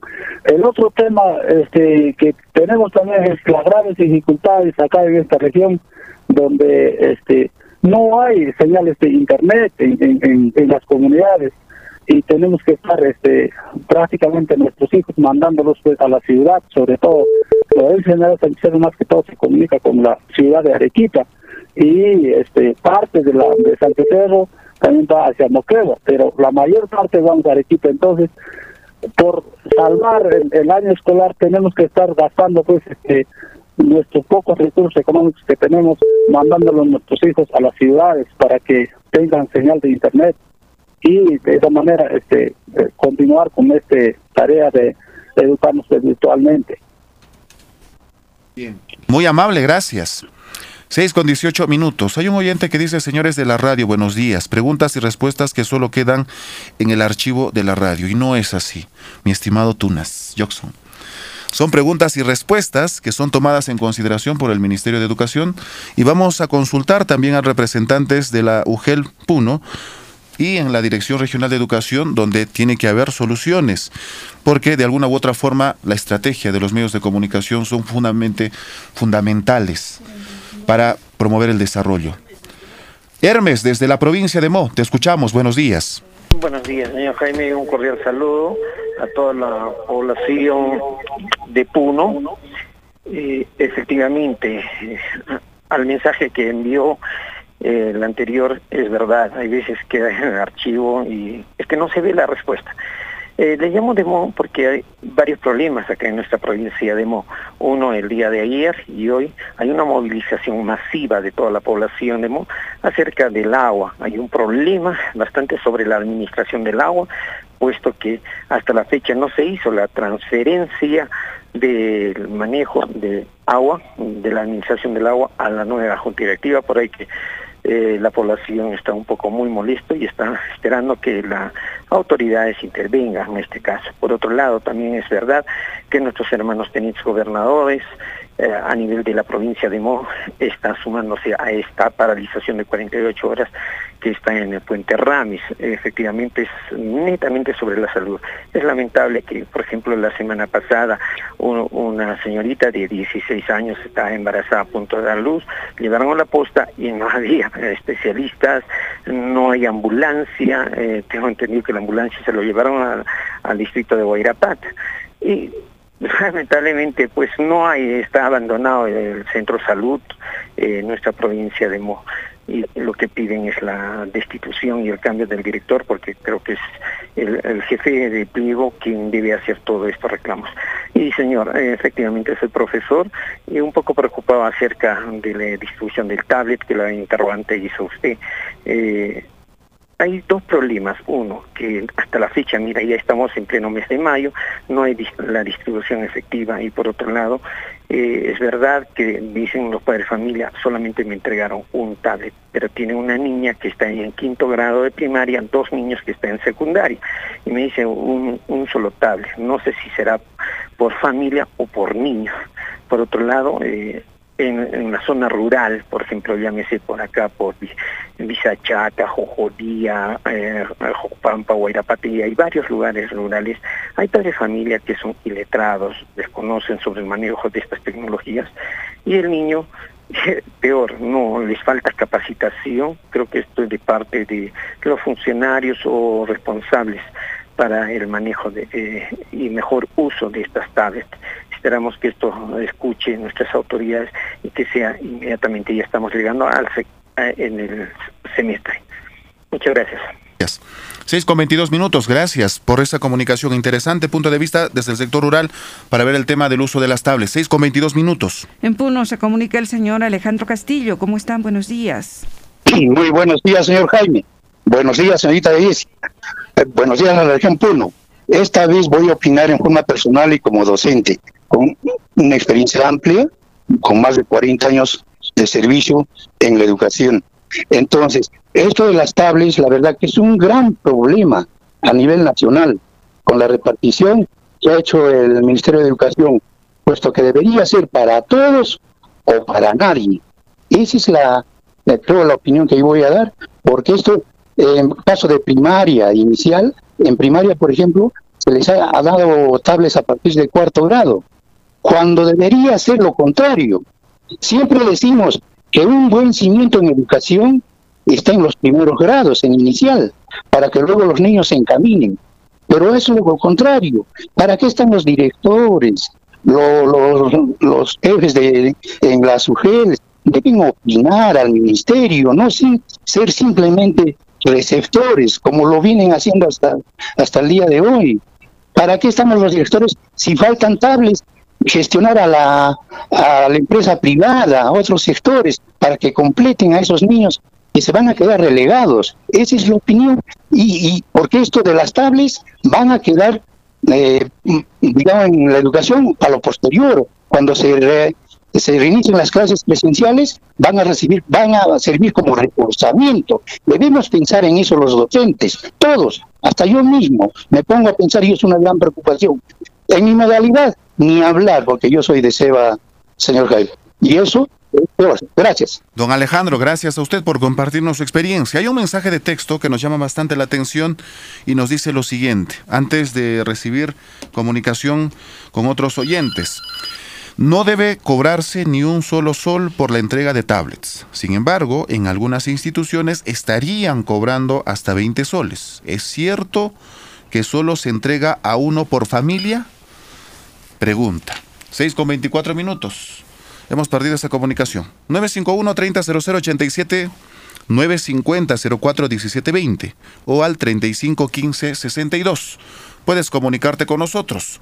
Desde el Ministerio de Educación y la DREP informan la distribución de tablets para mejorar la estrategia Aprendo en Casa. Onda Azul pregunta, ¿qué problemas evidencia usted en el proceso de entrega de tablets? 6 con 24 minutos. 6 de la mañana con 24 minutos. Hay preocupación porque se entregó uno por familia, porque hay familias que eh, tienen a dos, tres, incluso a cuatro hijos estudiando en el nivel primario como también en el nivel secundario. Y, qué criterios han adoptado para realizar la entrega de los tablets, eh, básicamente eh, también a algunas instituciones educativas y a otras no. ¿No? Esas son las primeras inquietudes de los padres de familia. Su nombre, ¿desde dónde te comunicas? Buenos días, bienvenido a Onda Azul. Buenos días, señores periodistas de Radio Onda Azul. Mi nombre es Amador de la provincia de Azángaro. Yo tengo dos preocupaciones muy preocupadas, este señor periodista. Sí, lo escuchamos. Ya, primero van a entregar el tablet a mi hija, entonces no hay este cobertura en el campo, no se puede comunicarse con sus profesores. Y dice ese tablet que han entregado es solamente para el chip de Vitel, no hay otros otros uh, o sea que otros redes.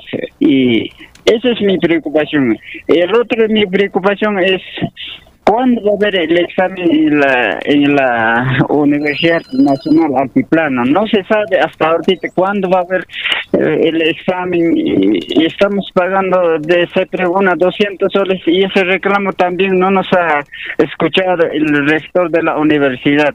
Esa es mi preocupación, señor periodista. Muchísimas gracias. Gracias, muy amable por compartir su preocupación. Este tema de la preocupación del examen en la Universidad Nacional del Altiplano continúa. ¿no? La Universidad San Agustín de Arequipa ha optado por eh, hacer participar a los postulantes en el estadio y eh, de alguna u otra forma pues se han tenido que cumplir con este proceso. 6 con 26 minutos. ¿Tenemos otra comunicación? Buenos días, su nombre lo estamos escuchando. Bienvenido Onda Azul, ¿desde dónde te comunicas? Buenos días. Soy la señora Lidia, eh, me comunico desde la ciudad de Puno. Eh, quería yo hacer un reclamo muy urgente a la Universidad Nacional del Altiplano, en vista de que nuestros hijos están perdiendo otro año más, ya están a punto de perder. Entonces, eh, la preocupación de todos los padres de familia pienso que también es lo mismo que el mío vista de que en esta oportunidad yo quiero hacer llamado pues al rector de la universidad para que ellos ya urgentemente tomen decisiones y puedan tomar el examen de admisión, así como las otras universidades, eh, como la UNSA de Arequipa ya tomó. Entonces yo pienso que ellos deben tomar cartas en el asunto y por lo menos pues preparar un, un examen para cada este, para cada área, no sé, ver la forma en que pueden solucionar, porque no nos pueden perjudicar así a nuestros hijos, porque el semestre ya empezó, prácticamente van a perder ya medio año, señor periodista, por favor, yo quisiera que por su medio hagan este llamado a la universidad para que de una vez se pongan a poner cartas en el asunto el rector y todos los que están a cargo de la admisión. Gracias. Muy amable, gracias a usted. 6 con 28 minutos. Tenemos otra participación. Efectivamente, vamos a ver. Muy buenos días, lo estamos escuchando. Su nombre y desde dónde se comunica con Onda Azul. Aló, buenos días. Sí, adelante, buenos días. Aló, buenos días. Le, le habla Roberto Ventana desde aquí, zona alta. Adelante, señor Roberto. Desde Conduriri, ¿no es cierto, don Roberto? Así es. Adelante, te escuchamos, Roberto. Eh, bueno, eh, muy buenos días a ustedes, señores periodistas. Siempre se le agradece infinitamente a cada uno de ustedes que nos da esta facilidad. Y quiero saludar aquí al pueblo de Puno y a mis hermanos de aquí, zona alta, que están siempre escuchando día a día. A todos ellos, entonces la preocupación aquí de la educación es cierto, como hace rato yo felicito a ese docente que se preocupa y ve la realidad de nuestros hijos. Creo que yo soy padre de familia de segundo grado y de repente los tablets llegan a los más de, cuatro, quinto, sexto grado. Entonces nosotros no estamos importados. de la inclusión del ministro de Educación no se preocupa por nuestros hijos y nosotros estamos, mira, ya en mes de mayo ya ingresando no hay nada de resultado, sí, virtual, de repente lo que se puede hacer. Hemos hecho bastante, de repente, reuniones, hemos tomado acuerdos, de repente no llega, nos da a conocer. Entonces estamos aquí nosotros preocupados que también nuestros hijos deben recibir también desde primero hasta sexto grado en primaria y también de, igual forma lo que es secundaria. Eso es de repente mi preocupación. Muchísimas gracias. 6 con 30 minutos. Don Paulino desde Puno, buenos días, te escuchamos. Muy buenos días a cada uno de ustedes, eh, señores periodistas y también a la ciudad de Puno. Mi preocupación y el llamado que hago también es reforzando a la señora que hizo mención sobre la Unidad Nacional del Altiplano, de que hasta hoy el señor rector no está implementando cómo tomar la evaluación a los estudiantes que han egresado en Puno desde el año 2020 y ahora estamos el año 2021, incluso del 2019. Entonces eh, sería urgente también eh, mi preocupación y que ellos también hagan saber de que ya de una vez se debe tomar las evaluaciones del, examen de admisión que siempre se hace cada año ¿no? y en cada semestre, ya que la Universidad Juliaca ya lo hizo, la Universidad de Arequipa también ya lo hizo y todas las universidades a nivel nacional lo están realizando, pero de Puno aún no se escucha nada, ¿no? Y esa preocupación hago llegar y que espero también ustedes como medios de comunicación contribuyan a que eh, el llamado que hacemos, ¿no? Como padre de familia preocupado por la educación superior de nuestros hijos. Muchas gracias a ustedes. Gracias a usted. 6 con 31 minutos. Estamos apuntando la preocupación de la población, motivo de pregunta para el rector de la UNAPUNO o algún consejero eh, para que también comparta esta preocupación. Vamos a una pausa, retornamos con una entrevista. Gracias por hacernos líderes. Onda Azul, la de siempre. En un año de pruebas. Empezamos este año del bicentenario. Lleno de grandes desafíos. Tenemos 16.1%. Y en medio de una crisis sanitaria mundial. El 11 de marzo de 2020, la vida de la humanidad cambió. Sin embargo, la información, la educación y el entretenimiento siguen siendo parte del ser humano. Y la radio, como gran compañera y amiga, sigue en nuestro día a día, cumpliendo su labor. Fue con tu amistad y tu compañía. Radio Onda Azul, emisora de la diócesis San Carlos Borromeo de Puno, comprometida en poder brindarte lo mejor cada día, como hace seis décadas. Por las rutas del recuerdo. El departamento de Puno. Onda Azul Noticias, comunicación al instante. En el fanpage del programa Primero Nuestro. Buenos días a nuestros amigos oyentes. Queremos compartir este nuevo aniversario con ustedes, porque la radio siempre estará más cerca de ti. Radio Onda Azul, 63 años, comunicación al instante.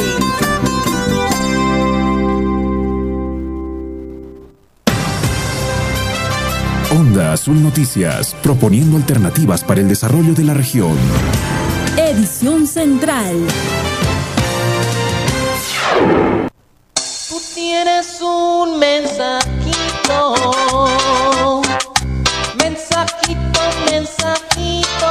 6 de la mañana con 33 minutos. Antes de los mensajes de texto, ya estamos en comunicación con el director de la Unidad de Gestión Educativa Local Puno, del UGEL Puno.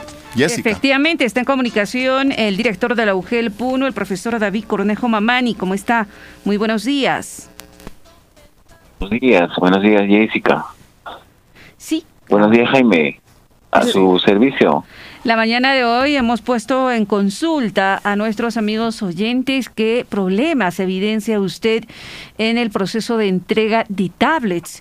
Algunos señalaron por qué no se ha focalizado a la totalidad de instituciones educativas. Bien, mm, en el caso de la provincia de Puno, eh, tenemos eh, más o menos ¿no? Un beneficio de un 99.5% y son tres instituciones que no han sido beneficiadas efectivamente. Eh, de ellos he hecho un, un, trámite de, que nos eh, completen a, a todos, en este caso el Colegio San Salvador de Alto Puno, solamente el nivel primaria, glorioso San Carlos, y también el Colegio Comercial 45, Emilio Romero Padilla. Entonces, eh, tenemos una respuesta ya desde el Ministerio de que existe un decreto supremo del año pasado, es el decreto supremo 06. Allí el Ministerio de, Educación, en, una acción ¿no? Eh, de los procedimientos, eh, se ha, establecido cuáles serían ¿no? las características de las instituciones que van a ser beneficiadas. Y una de ellas es que esté en el registro de instituciones EIB, tipo EIB. Y estas tres instituciones no estarían.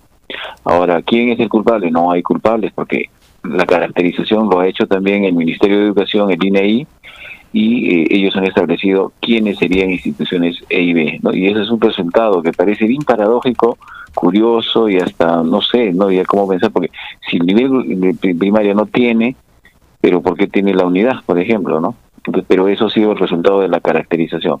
Por eso no ha llegado para todos, eh, Jessica, pero en realidad casi tenemos, eh, digamos, al 100% de las instituciones que tenemos en el ámbito que cumplen también de que tengan estudiantes de cuarto, quinto y sexto de primaria y de primero a quinto de secundaria, ¿no? Porque hay algunas instituciones en zonas rurales de nivel primaria que no pasan de 10 que tampoco eh, tienen pues los estudiantes de ese nivel, ¿no? ¿no? les ha llegado obviamente de esos grados, porque son unidocentes, ¿no? La entrega de tablets en todo caso se está realizando a estudiantes de, del cuarto, quinto y sexto de primaria, así como del primero al quinto de secundaria. Efectivamente, eso es lo que ha determinado el decreto supremo 06 también.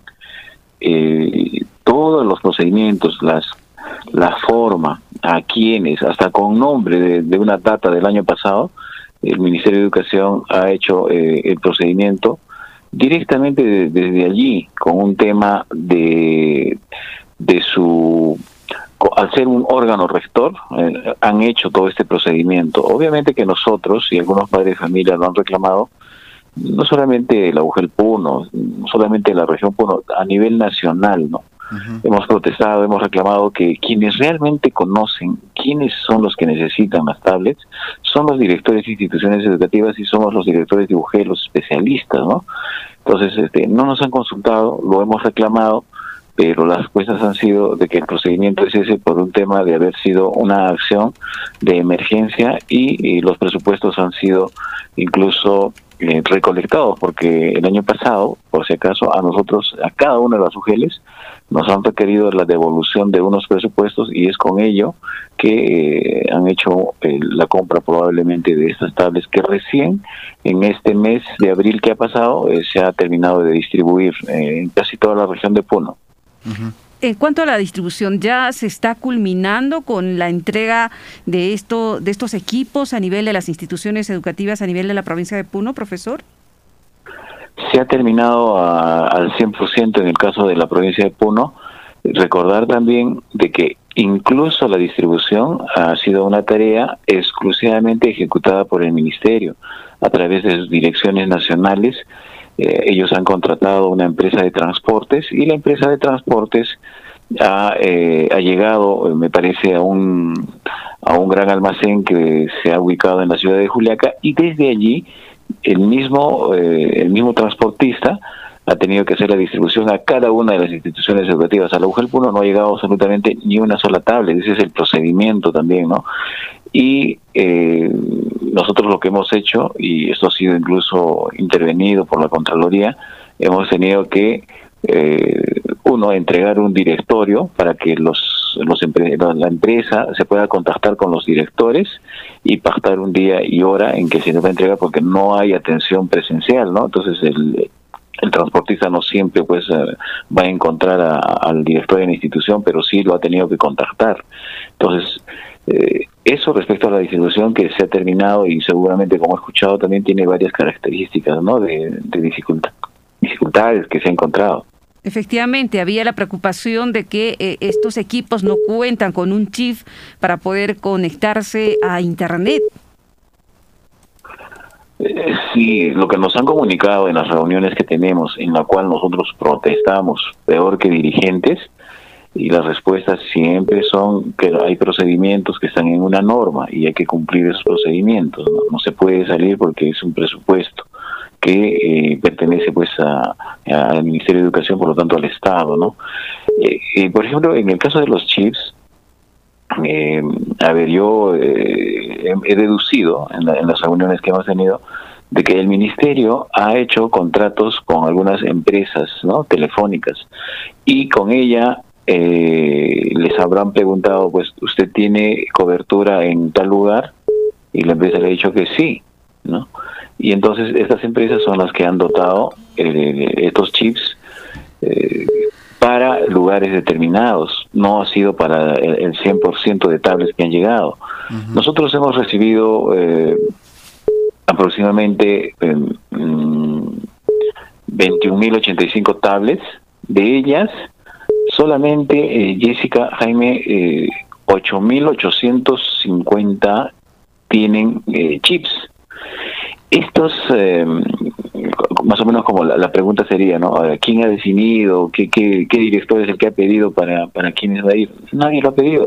Igualito el plan de datos ha sido determinado por el Ministerio de Educación a través de las direcciones que han eh, hecho un mapeo de necesidades y de falta de conectividad de algunos estudiantes, ¿no? Entonces, eh, también lo ha decidido el Ministerio de manera así ya eh, técnica, en el, entre comillas, en el marco de que se, se necesita, ¿no? Dotar de chips algunos considerando también que las tablets no eh, tienen ya información que tienen que trabajar algo así como un intranet no con eso es que tienen que trabajar los profesores no no lo que necesitarían es para actualizar los datos. Entonces tenemos 8.850 entre primaria y secundaria más de 5.800 en primaria y aproximadamente 2.000 en secundaria no entonces eh, Director. E-, esa es la característica de la distribución de tablets. Sí, lo, que nos indican, ante todo, buenos días, lo que nos indican es que de los chips que han entregado, les alcanza para dos o tres días y ya no tienen megas y luego ya no pueden trabajar. Eh, porque hay una exigencia para que puedan asistir eh, clases vía Meet o Zoom. Eso es lo que nos escribe, por ejemplo, Aguilar del Sur en la página de Facebook de Onda Azul es probable que tengan una carga y, depende para qué lo usen, ¿no? Porque si van a utilizar para actividades eh, personales, eh, no, no, no, no les va a alcanzar, obviamente, seguramente el tipo de plan que han contratado, pero vamos a hacer llegar esta inquietud de por qué el plan eh, es tan básico, ¿no? podría ¿Es un plan básico? ilimitado. ¿Es un plan básico? ¿Cuántos gigas más o menos tiene para la atención de servicio educativo un chip? Mire, Jaime, la, la característica de la del plan de datos no la tengo con exactitud porque esa ha sido una contratación que han hecho, como le digo, desde el Ministerio de Educación. Sin embargo, eh, lo que sí es de que hay varias empresas, ¿no? Eh, eh, ocurre incluso que hay empresas que ah, habrían hasta, podríamos decir, mentido, porque, porque hay reclamos de padres de familia que dicen que el chip que les han dotado no sirve en el lugar donde están porque no tiene cobertura. Y eso es peor, de repente eso es lo que está ocurriendo en realidad, ¿no? Y entonces eh, allí hay que hacer una revisión, ya nos han llegado algunos oficios, eh, les hemos, eh, estamos pidiéndoles ya a los directores que nos informen, aquellos que han tenido chips de datos, para poder hacer una revisión y una nueva consulta para poder mejorar al menos lo poco que ha llegado, ¿no? porque debería haber llegado este plan para todas las instituciones. Es más, hemos tenido ya algunas reuniones con, con el gobierno regional y, conocen de que hay ha, debido haber una universalización ¿no? y se va a hacer algunas acciones de solicitud, de reclamo desde el gobierno regional, desde la Dirección Regional de Educación y, veremos si probablemente existe ya una voluntad política del gobernador para poder hacer un plan de eh, alguna intervención en la mejora de, de, este servicio eh, a distancia que tiene el sector de educación en la región Puno. Esto está en, está en consulta, vamos a ver, ojalá que podamos tener una reunión con los 14 directores de UG, los especialistas que, que, puedan aportar también para poder para la entrega para la entrega de tablets se cobra algún centavo, algún costo tiene. Los padres deben, o sea, tienen que pagar un sol, o dos soles, cinco soles, diez soles, porque algunos están eh, señalando ello, ¿no? Que les están cobrando un sol, por ejemplo.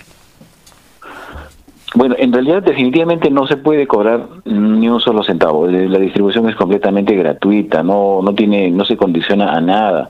Hemos tenido casos, ¿no? En la que los padres de familia han aprovechado, creo, eh, esta ocasión de la distribución para ponerse al día con los padres de familia morosos. En algunos casos han sido los propios padres de familia que han acordado pagar una cuota para poner en práctica la protección de los equipos, como por ejemplo comprarles unas eh, los vidrios protectores, ¿no? Eh, considerando de que estas tablets son préstamos, son, se convierten en patrimonio propiedad de la institución educativa, por lo tanto del sector de educación. Entonces, eh, esas son iniciativas que escapan al procedimiento de distribución, pero que en algunos casos tienen ciertas lógicas, pero que no deben ser obligatorias, porque siempre va a haber padres de familia que van a reclamar. ¿no? Entonces, eso ha ocurrido, por ejemplo, en el colegio la, en, nivel primario, ¿no? en la unidad que han, ha habido un acuerdo de padres de familia según el informe de la directora, pero que no era voluntario, era, era voluntario y no era obligatorio. ¿no? En la institución educativa Santa Rosa, en la primaria, eh, allí los padres de familia han empezado a cobrar, incluso con morosidad, ¿no? aprovechando la distribución, que no tenía nada que ver con la con, con la entrega de tablets, ¿no? En absoluto.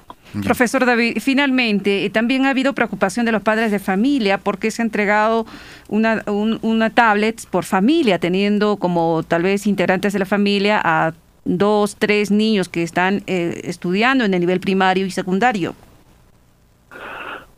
Bueno, en, en, realidad sí podría ocurrir eso, eh, pero por nivel, no no es eh, en ambos niveles, ¿no? En realidad. Eh, pero si en un nivel tienen dos, dos, dos estudiantes de una familia, eh, el Ministerio de Educación ha focalizado la entrega de una sola tablet, obviamente, lo cual es injusto eh, también, ¿no? Porque los trabajos en realidad a veces son simultáneos, cada uno también, los, los estudiantes quieren tener la posibilidad de, de utilizar ¿no? y generar todo lo que tenga dentro de la programación que le han hecho y en el grado, y, y es una sola programación, ¿no? Está desde... Bien cuarto de primaria hasta quinto de secundaria. O sea, un estudiante podría tenerlo en, esa progresión. Por eso se recomienda que la entrega para el cuidado sea hasta que termine el nivel, de tal manera que un, estudiante de cuarto grado lo puede entregar cuando esté en sexto. Pero los que están en sexto pueden, tienen que entregarla cada año, obviamente, ¿no?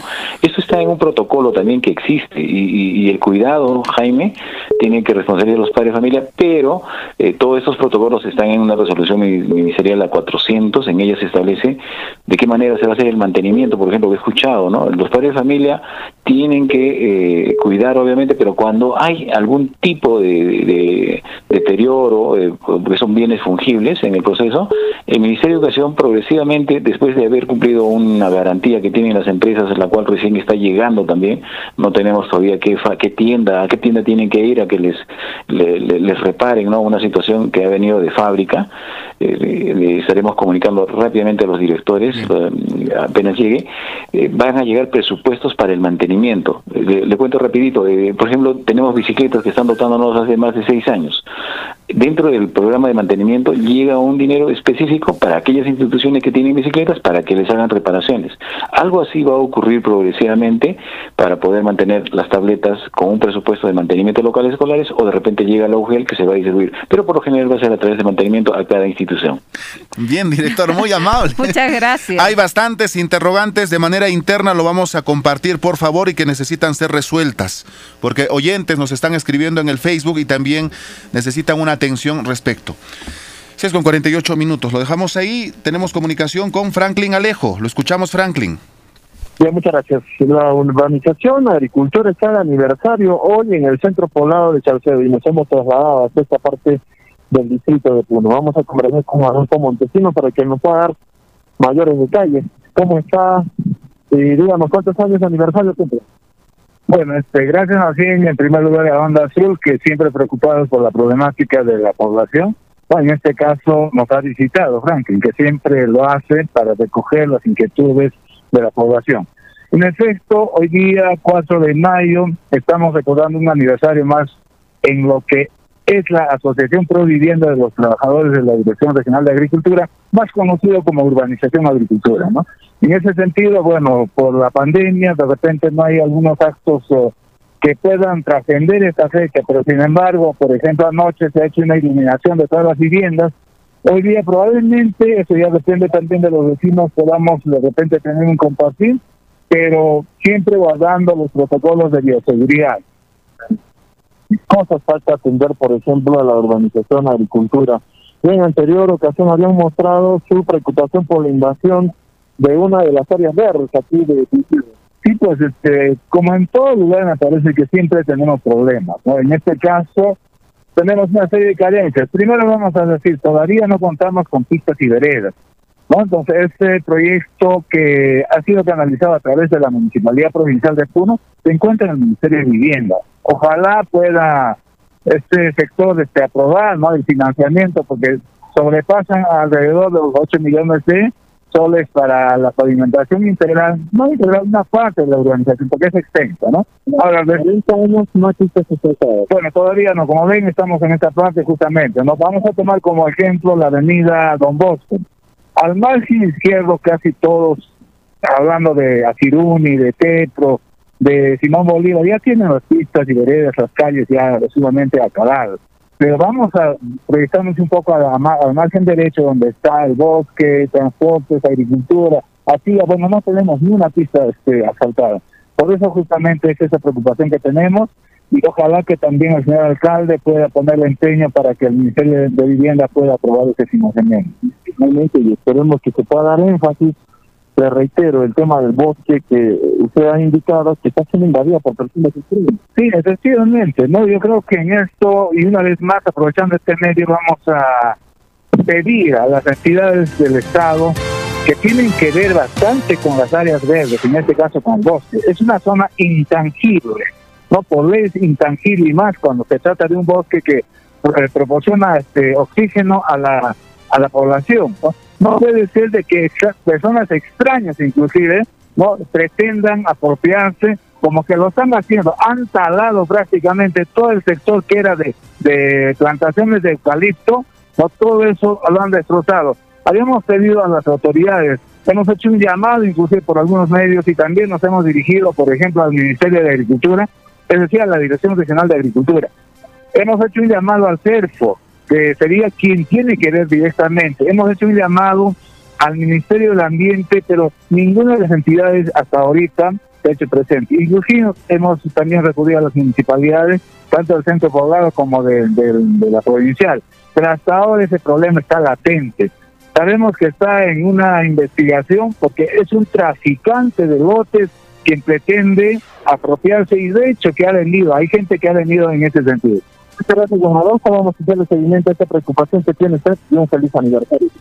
Igualmente, ¿no? Gracias. Eh, dirigimos a todos nuestros consorcios para que el día de hoy podamos recordar un aniversario más y también sepa la población. Estamos asentados en la zona de Salcedo, donde realmente también tenemos una serie de carencias. Este Salcedo, Onda Azul Noticias Comunicación Alicante.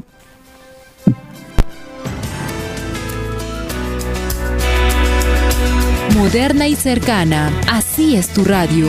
640 AM. Onda Azul.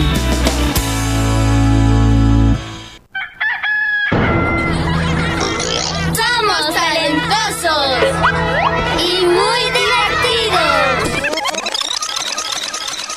Vuelve el programa. ¡No te lo pierdas! Solo por radio Onda Azul, comunicación al instante. Onda Azul, comunicación al instante. Gran campaña de salud dermatológica. Llega desde Lima. Especialistas en la piel. Médicos dermatólogos para atender problemas clínicos y estéticos. Se atenderán los problemas de la piel, como secuelas de acné, eliminación de lunares, manchas, arrugas, verrugas, queratosis, estrías, cicatrices, rejuvenecimiento facial, caída de cabello, depilación de vello no deseado, plasma rico en plaqueta. Estará atendido por el doctor Ernesto Belit Besada, médico dermatólogo, especialista en láser y medicina estética. Separe su cita al teléfono 955-063-693. Atención este 6, 7 y 8 de mayo en el Girón Tacna 980 Puno en la Clínica Las Calas. Hablan los hinchas, hablan los jugadores, hablan los especialistas. En Onda Azul Noticias, presentamos Deportes.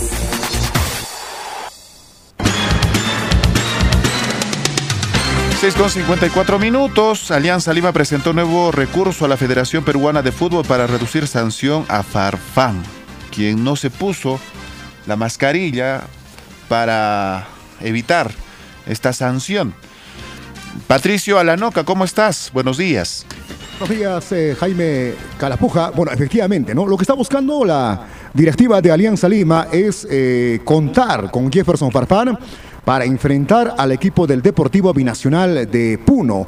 Este partido va a jugarse, atención, ya eh, tiene fecha y lugar.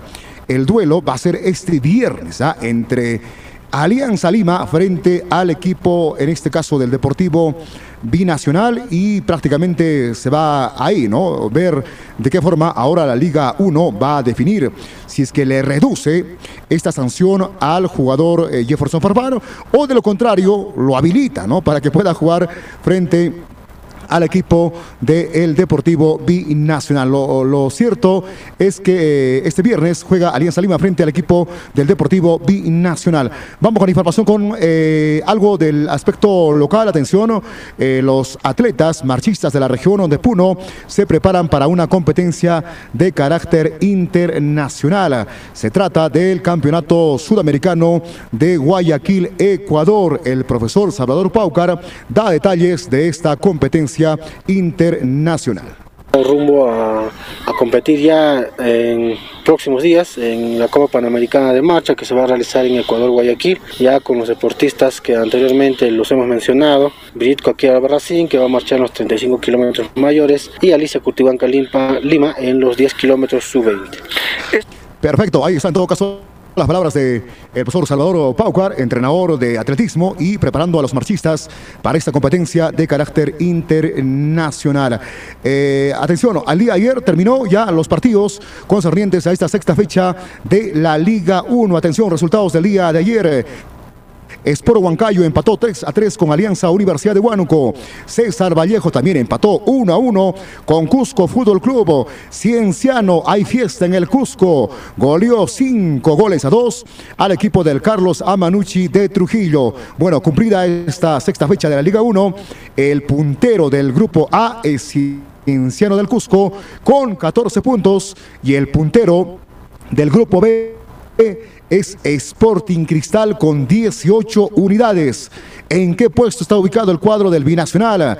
Está en el puesto eh, 8 del Grupo B, pero sin embargo en la tabla general, en, la tabla acumulada, Binacional está en el puesto 15 de eh, la tabla de posiciones cumplida esta jornada. Bueno, y hablando de Binacional, para complementar la información, el día de ayer entrenó el cuadro de Puno en la capital de la República y habló el delantero José de la Cruz, con miras al partido frente a Alianza Lima. La verdad que un partido complicado como todos los, como todos los partidos ante un buen rival. Eh, me quedo con la sensación de que al último se pudo ganar. Eh, se valora bastante el esfuerzo de todos mis compañeros que dieron hasta el final. Vengo trabajando para eso, para jugar, que no solamente sea por, por lo de la bolsa, sino por lo que yo puedo aportar al equipo. Vengo jugando ya en tres posiciones y donde me ponga el, el DT, el entrenador, yo voy a estar disponible. Al final del primer tiempo tuve un choque, una jugada dividida, donde, donde ya no me permitió continuar el partido. Vamos, justo en este partido se, se, se notó más que poco a poco hay una mejora en el equipo, vamos captando todas las ideas que quiere el profe. ¿no? La verdad que creo que estando afuera del equipo uno, uno la vive diferente, ¿no? estar adentro. Eh, la verdad que, que el equipo, a comparación del primer tiempo, superó mucho creció, tuvimos más opciones de ataque y como, y como se vio al final tuvimos para, para ganar. Esos partidos que... Perfecto, ahí están palabras del delantero del cuadro del Deportivo Binacional. Vamos con respecto a los jugadores de la selección peruana. Bueno, hay preocupación en eh, la dirección técnica del profesor Ricardo Greca porque se confirma que Paolo Guerrero prácticamente, bueno, no estaría presente en, en las eliminatorias frente a Colombia y frente a la selección de Ecuador. Recordemos que Perú tiene que jugar en el mes de junio frente a estas selecciones por las eliminatorias rumbo a Qatar 2021. En todo caso, 22, perdón. Eh, la selección peruana ha enviado un fisioterapeuta a Brasil para que pueda eh, agilizar la recuperación, pero parece que eh, esta lesión que tiene pues Pablo Guerrero no le va a permitir jugar eh, algunos partidos de lo que viene a ser las eliminatorias. En todo caso, así está el caso del capitán de la selección peruana de fútbol. Finalmente, hoy tenemos Champions League. Hoy hay partidos para poder conocer ya a los que se podrían o en todo caso los que van a definir quienes van a clasificar a la gran final. Hoy a las 2 de la tarde Manchester City recibe al equipo del PSG. En el partido de ida pues había ganado el equipo del Manchester por dos goles eh, a uno. Atención, también el día de mañana, otro partidazo a la misma hora, a las 14 horas.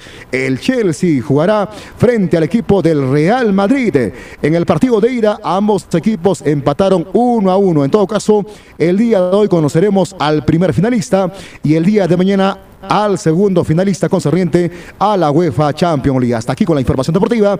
La ampliación hoy a la una en Gaceta Deportiva. Tengan ustedes muy buenos días. Somos parte de ti. Somos Radio Onda Azul. Comunicación al instante. En un año de pruebas. Empezamos este año del bicentenario. Lleno de grandes desafíos. Tenemos 16.1%. Y en medio de una crisis sanitaria mundial. El 11 de marzo de 2020, la vida de la humanidad cambió. Sin embargo, la información, la educación y el entretenimiento siguen siendo parte del ser humano. Y la radio, como gran compañera y amiga, sigue en nuestro día a día, cumpliendo su labor. Fue con tu amistad y tu compañía. Radio Onda Azul, emisora de la diócesis San Carlos Borromeo de Puno, comprometida en poder brindarte lo mejor cada día, como hace seis décadas. Por las rutas del recuerdo. El departamento de Puno. Onda Azul Noticias, comunicación al instante. En el fanpage del programa Primero no es no. Buenos días a nuestros amigos oyentes. Queremos compartir este nuevo aniversario con ustedes, porque la radio siempre estará más cerca de ti. Radio Onda Azul, 63 años, comunicación al instante.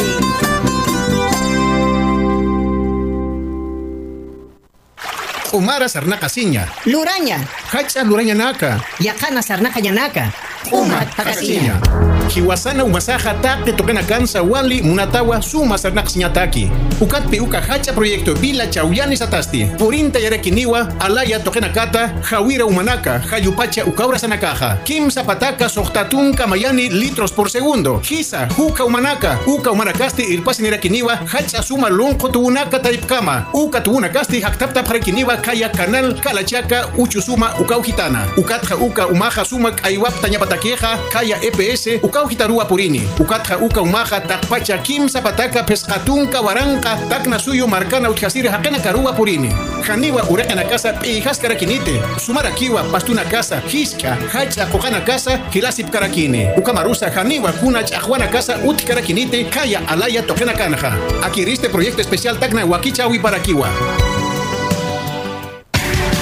Espacio contratado.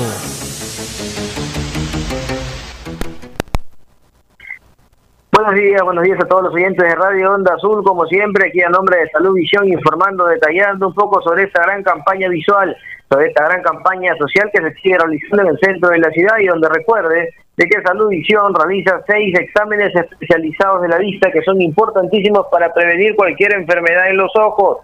Seis exámenes que le va a ayudar a mejorar la calidad visual de sus ojos y a cuidar, a cuidar los mismos. Estos incluyen el examen de agudeza visual, la medida computarizada de la vista, los descartes de catarata y de carnosidad, descartes de ojo rojo y de ojo seco. Realizamos despistajes del ojo perezoso, del queratocono y de cualquier dificultad visual en general como la hipermetropía, miopía, el astigmatismo o la presbicia.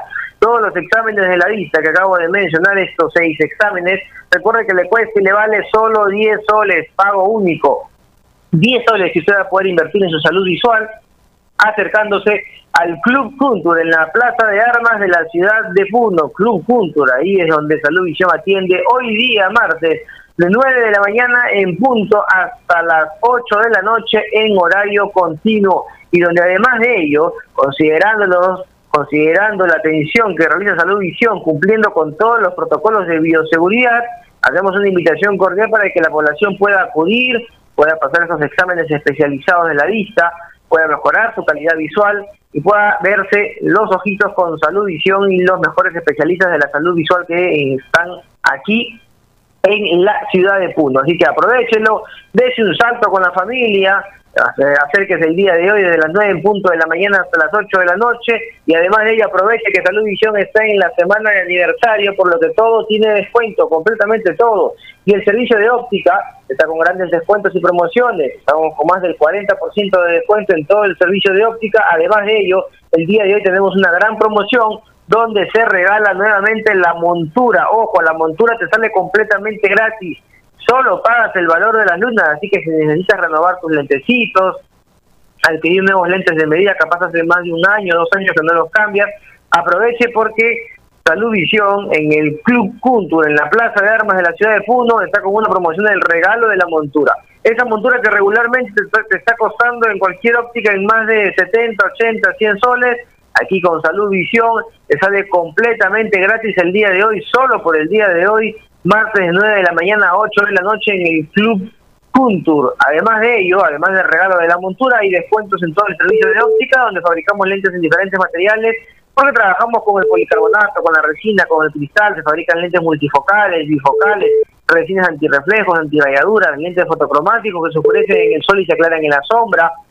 También fabricamos los lentes Blue Defense con el filtro especial para la luz de la computadora y del celular todo lo que necesites para mejorar tu calidad visual encuentras con este gran descuento, más del 30% de descuento en lentes de medida y además de ello el regalo de la montura que lo puedes aprovechar el día de hoy, martes de 9 de la mañana a 8 de la noche en el Club Punto. Además de ello, recuerda reclamar tus lentecitos de sol con protección V400 que te lo estamos regalando por tu consulta. Estos lentes solares te los regalamos para todos los pacientes que pasen su consulta integral de la vista y se acerquen a nombre de Radio Onda Azul. Así que cuide su salud, cuide su vida, cuide sus ojos con Salud Visión en el Club Puntur. Ahí los esperamos hoy día de 9 de la mañana a 8 de la noche. Este fue un espacio contratado.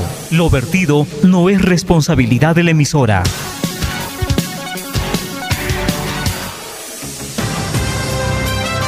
Onda Azul Noticias, proponiendo alternativas para el desarrollo de la región. Edición Central. 7 de la mañana con 06 minutos.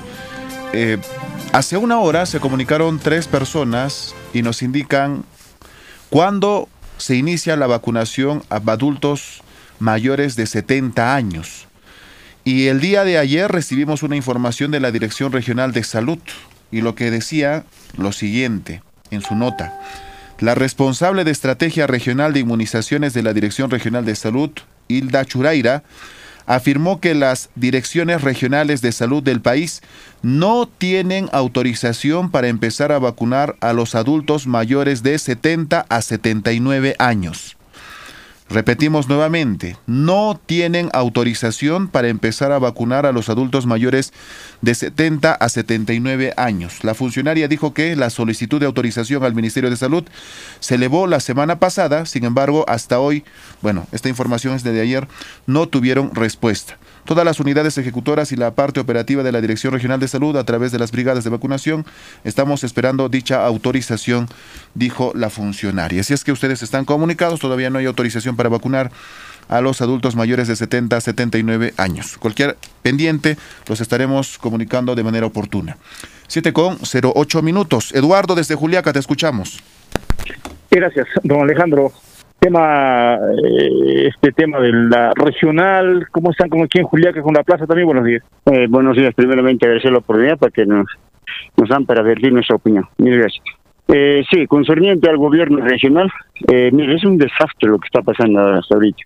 El señor Agustín Luque, eh, me parece que él ha entrado de repente por un por una dieta, un sueldito como vicepresidente Y hasta ahorita, mira, desde que Lomba, el, el señor este Adubir se retiró, él está manejando, ya va a ser dos años, ¿no es cierto? Entonces, no vemos ni una clase de resultados.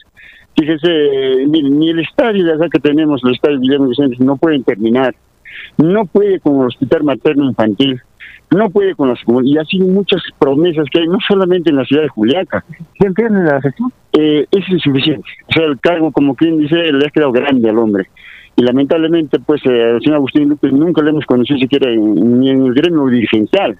Eh, ahora no vamos en la cuestión política, ¿no? Entonces, le quedó grande el cargo y, y le falta mucho que, que analizar y rodearse de buena gente. Ustedes vienen, mira, ahorita Huancané nomás está en paro. Ya estamos escuchando por lado de Ilave, Yunguyo. Estamos escuchando acá en Juliaca. Y la verdad que existe mucho este señor. No sé con quién se está rodeando. Queda año y medio de gestión.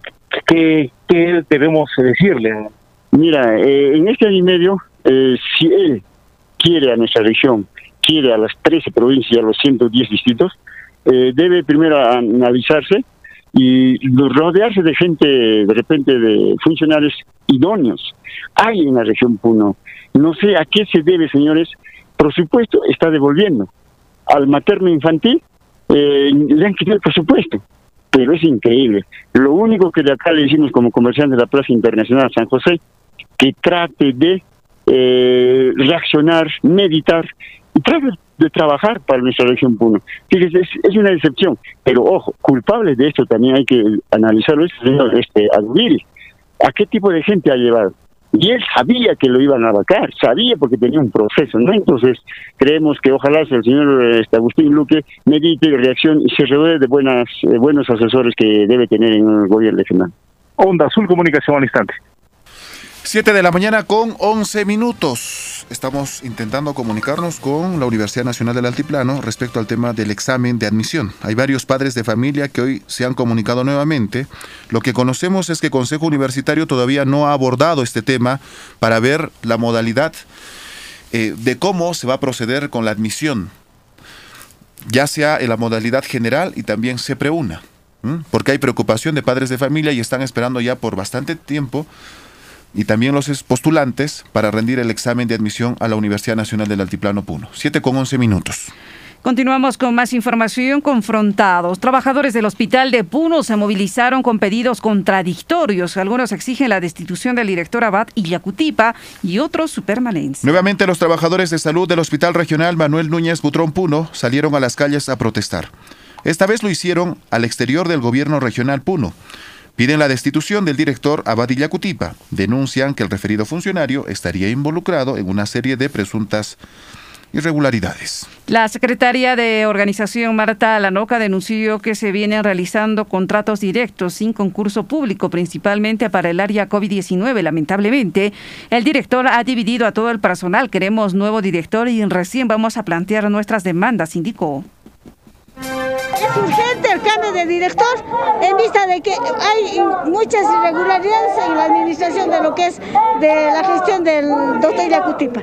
Hay contratos directos, hay, hay inclusive también en el área COVID que también se ha pedido aparte del pueblo de que se intervenga en el área COVID en vista de pareciera que el área COVID es una isla, lo cual no es una isla, no es otra institución. Eso es parte, es, una, es un, un centro de costo a efecto de el gobierno ha destinado como COVID-19. Al igual que las agremiadas al sindicato, las profesionales que vienen laborando en el área COVID-19 del Hospital Puno también salieron a protestar. Exigieron mayor respeto a su profesión y a las labores que desempeñan. Lamentablemente el sindicato se opone a todo. Se oponen a que las profesionales del área COVID no percibamos el pago de nuestro bono. Pedimos respeto y la permanencia del director, indicaron algunas manifestantes.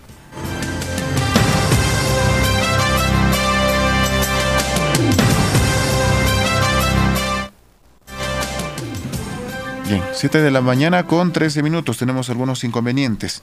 La situación que sopesa el hospital de Puno respecto a sus medidas de protesta y también los pedidos en particular. Comunicación con Franklin Alejo. Lo escuchamos, Franklin. Gracias, Jaime. A estas horas de la mañana nos hemos trasladado al exterior de salud. Se vienen formando colas para sacar citas y eso de alguna forma genera malestar, puesto que hay una demora significativa. Buenos días. Haciendo cola para sacar Estamos esperando para sacar una cita.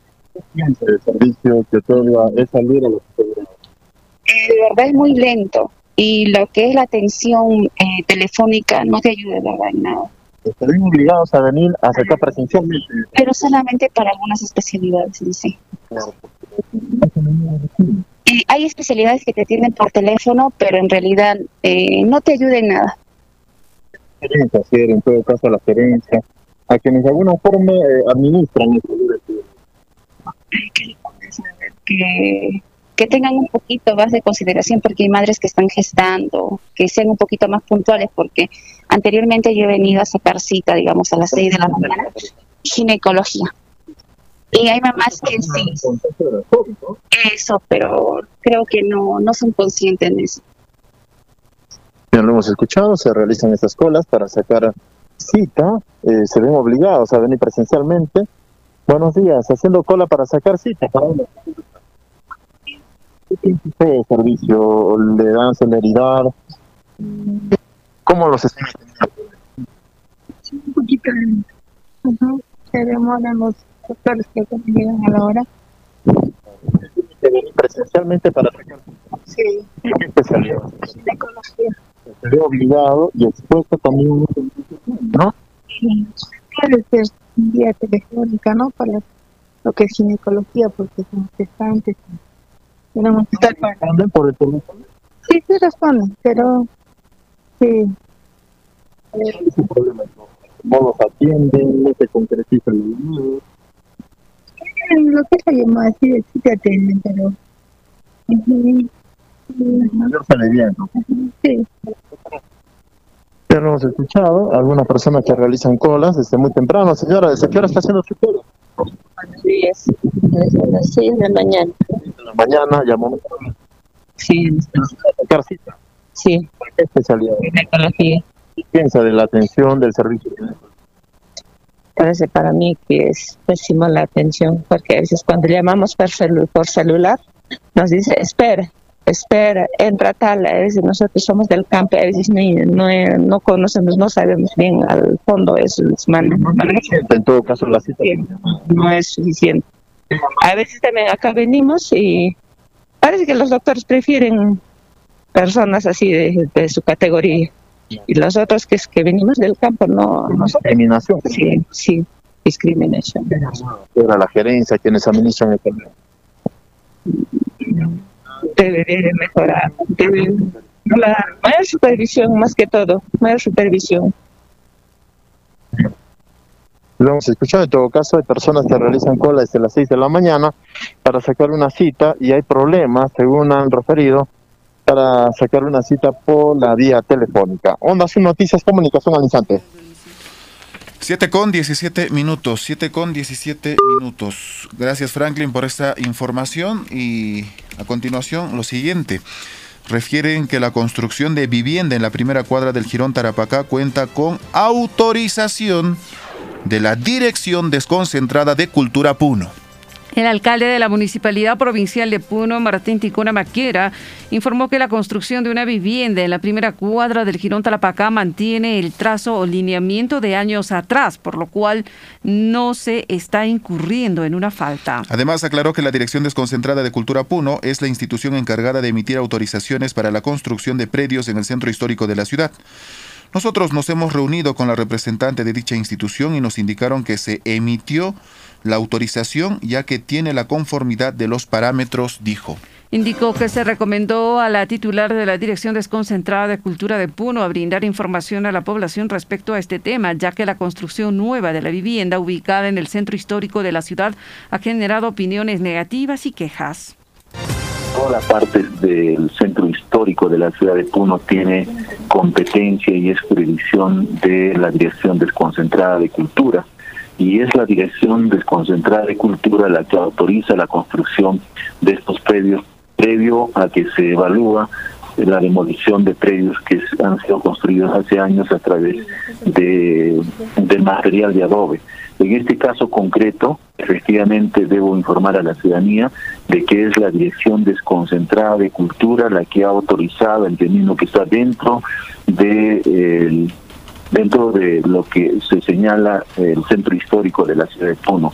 Con esa razón nos hemos apersonado, hemos generado una reunión con la directora desconcentrada de Cultura, con su equipo técnico, y nos ha mostrado un conjunto de normatividad y leyes que tiene efectivamente dominio y competencia la Dirección Desconcentrada de Cultura.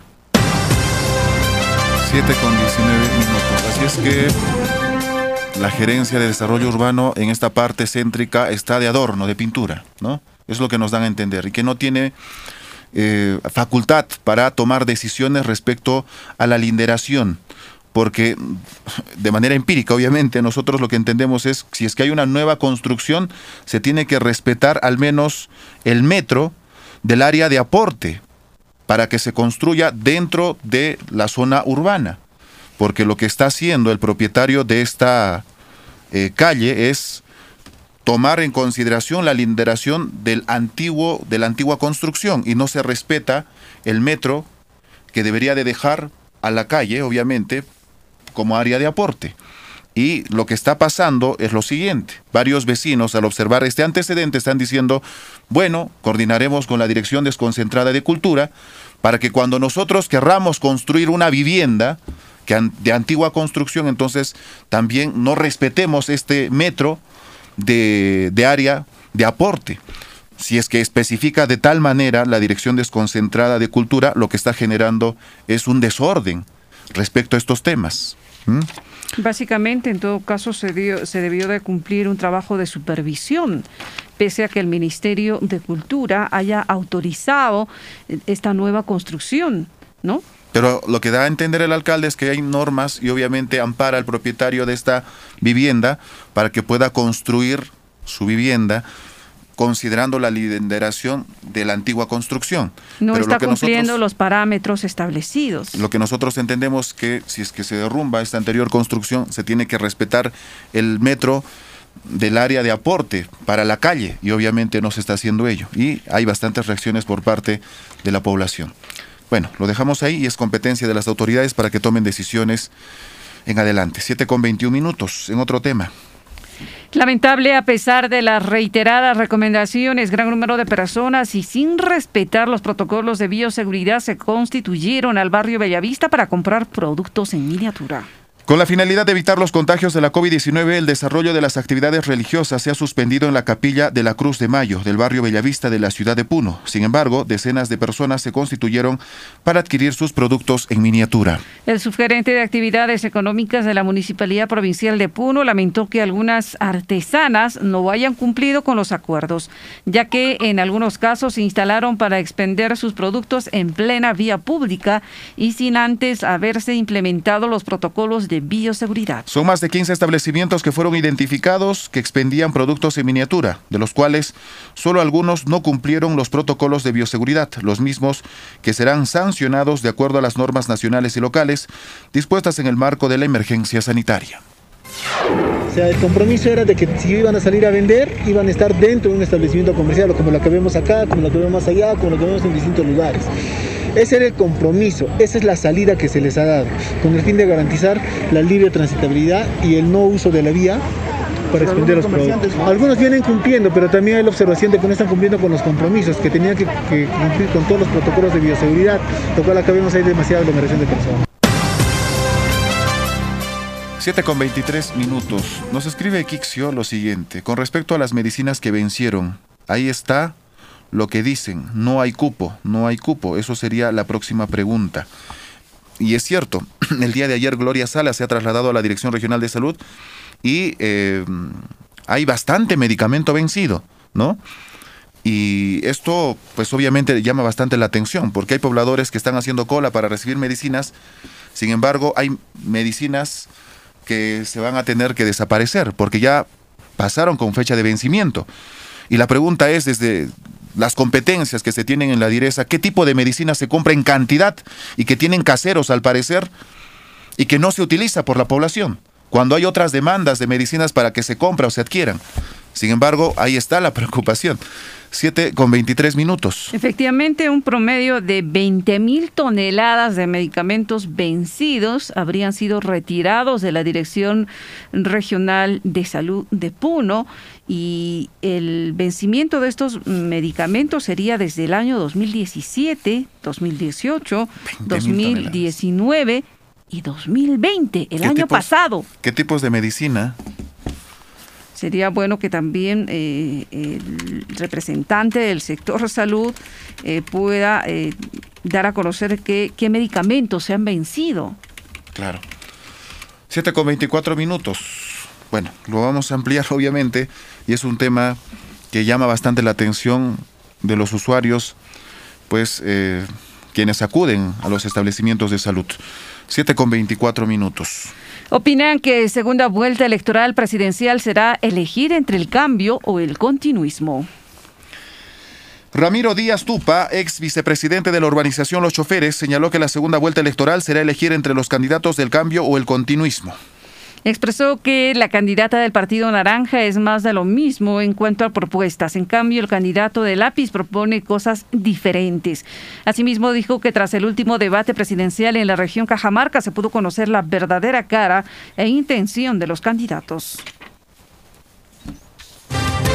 pocas palabras. Creo que con este debate que se lleva en el norte se ha demostrado claramente la verdadera cara de los candidatos presidenciales, la verdadera intención una que dice, sigamos con el mismo modelo, o sea, no cambiemos nada.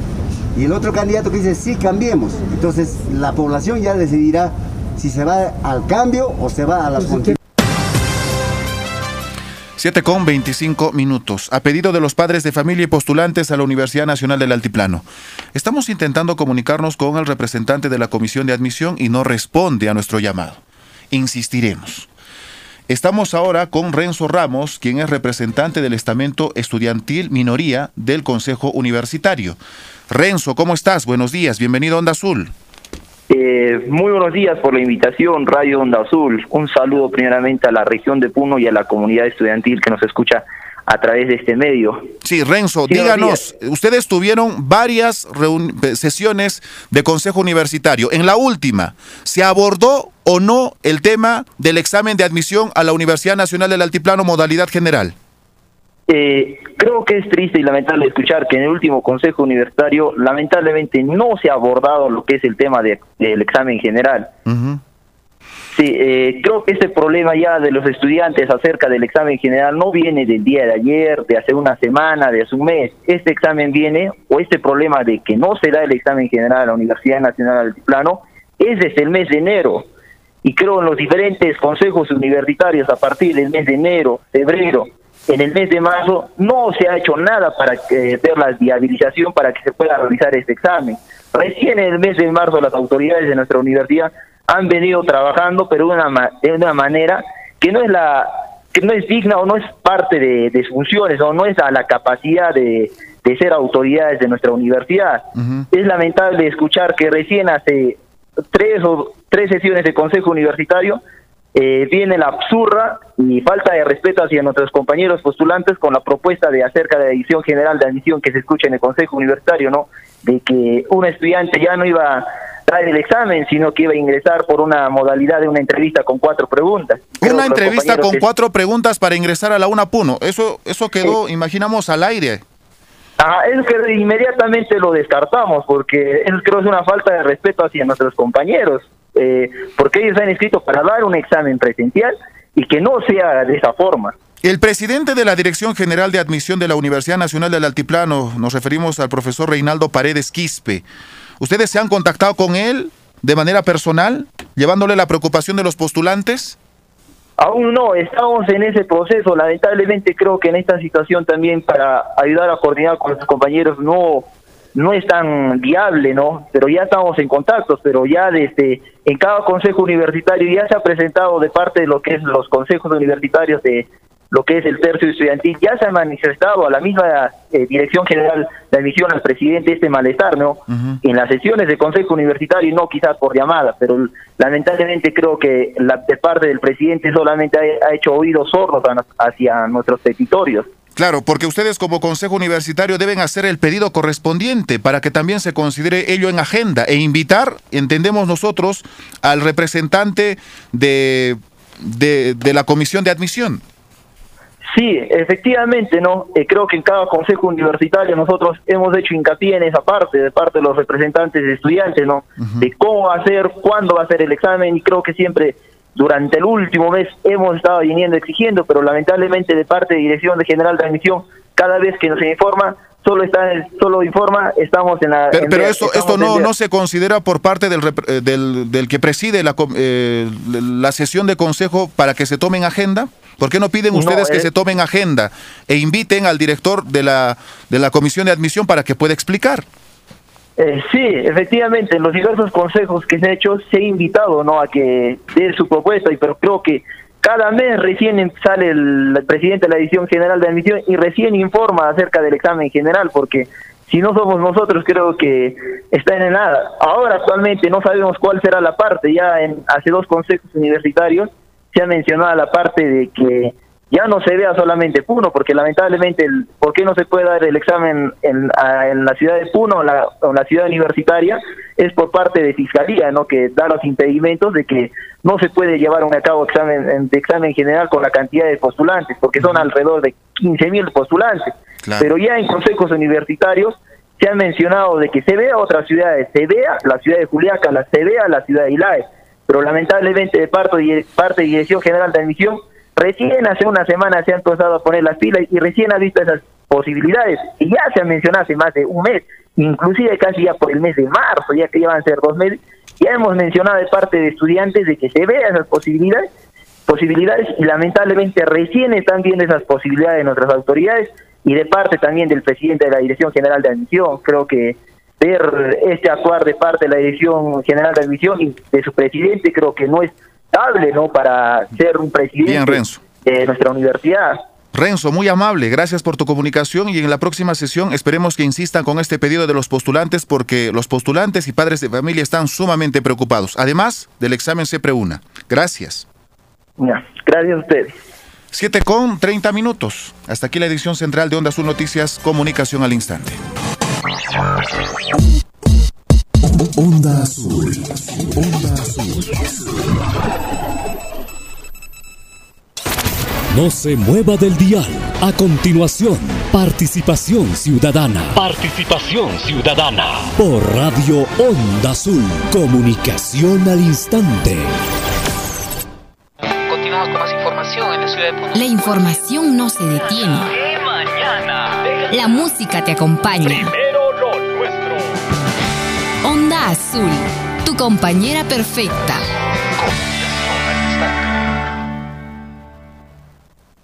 Te quiero mucho, mamá. Mamá, te amo con todo mi corazón.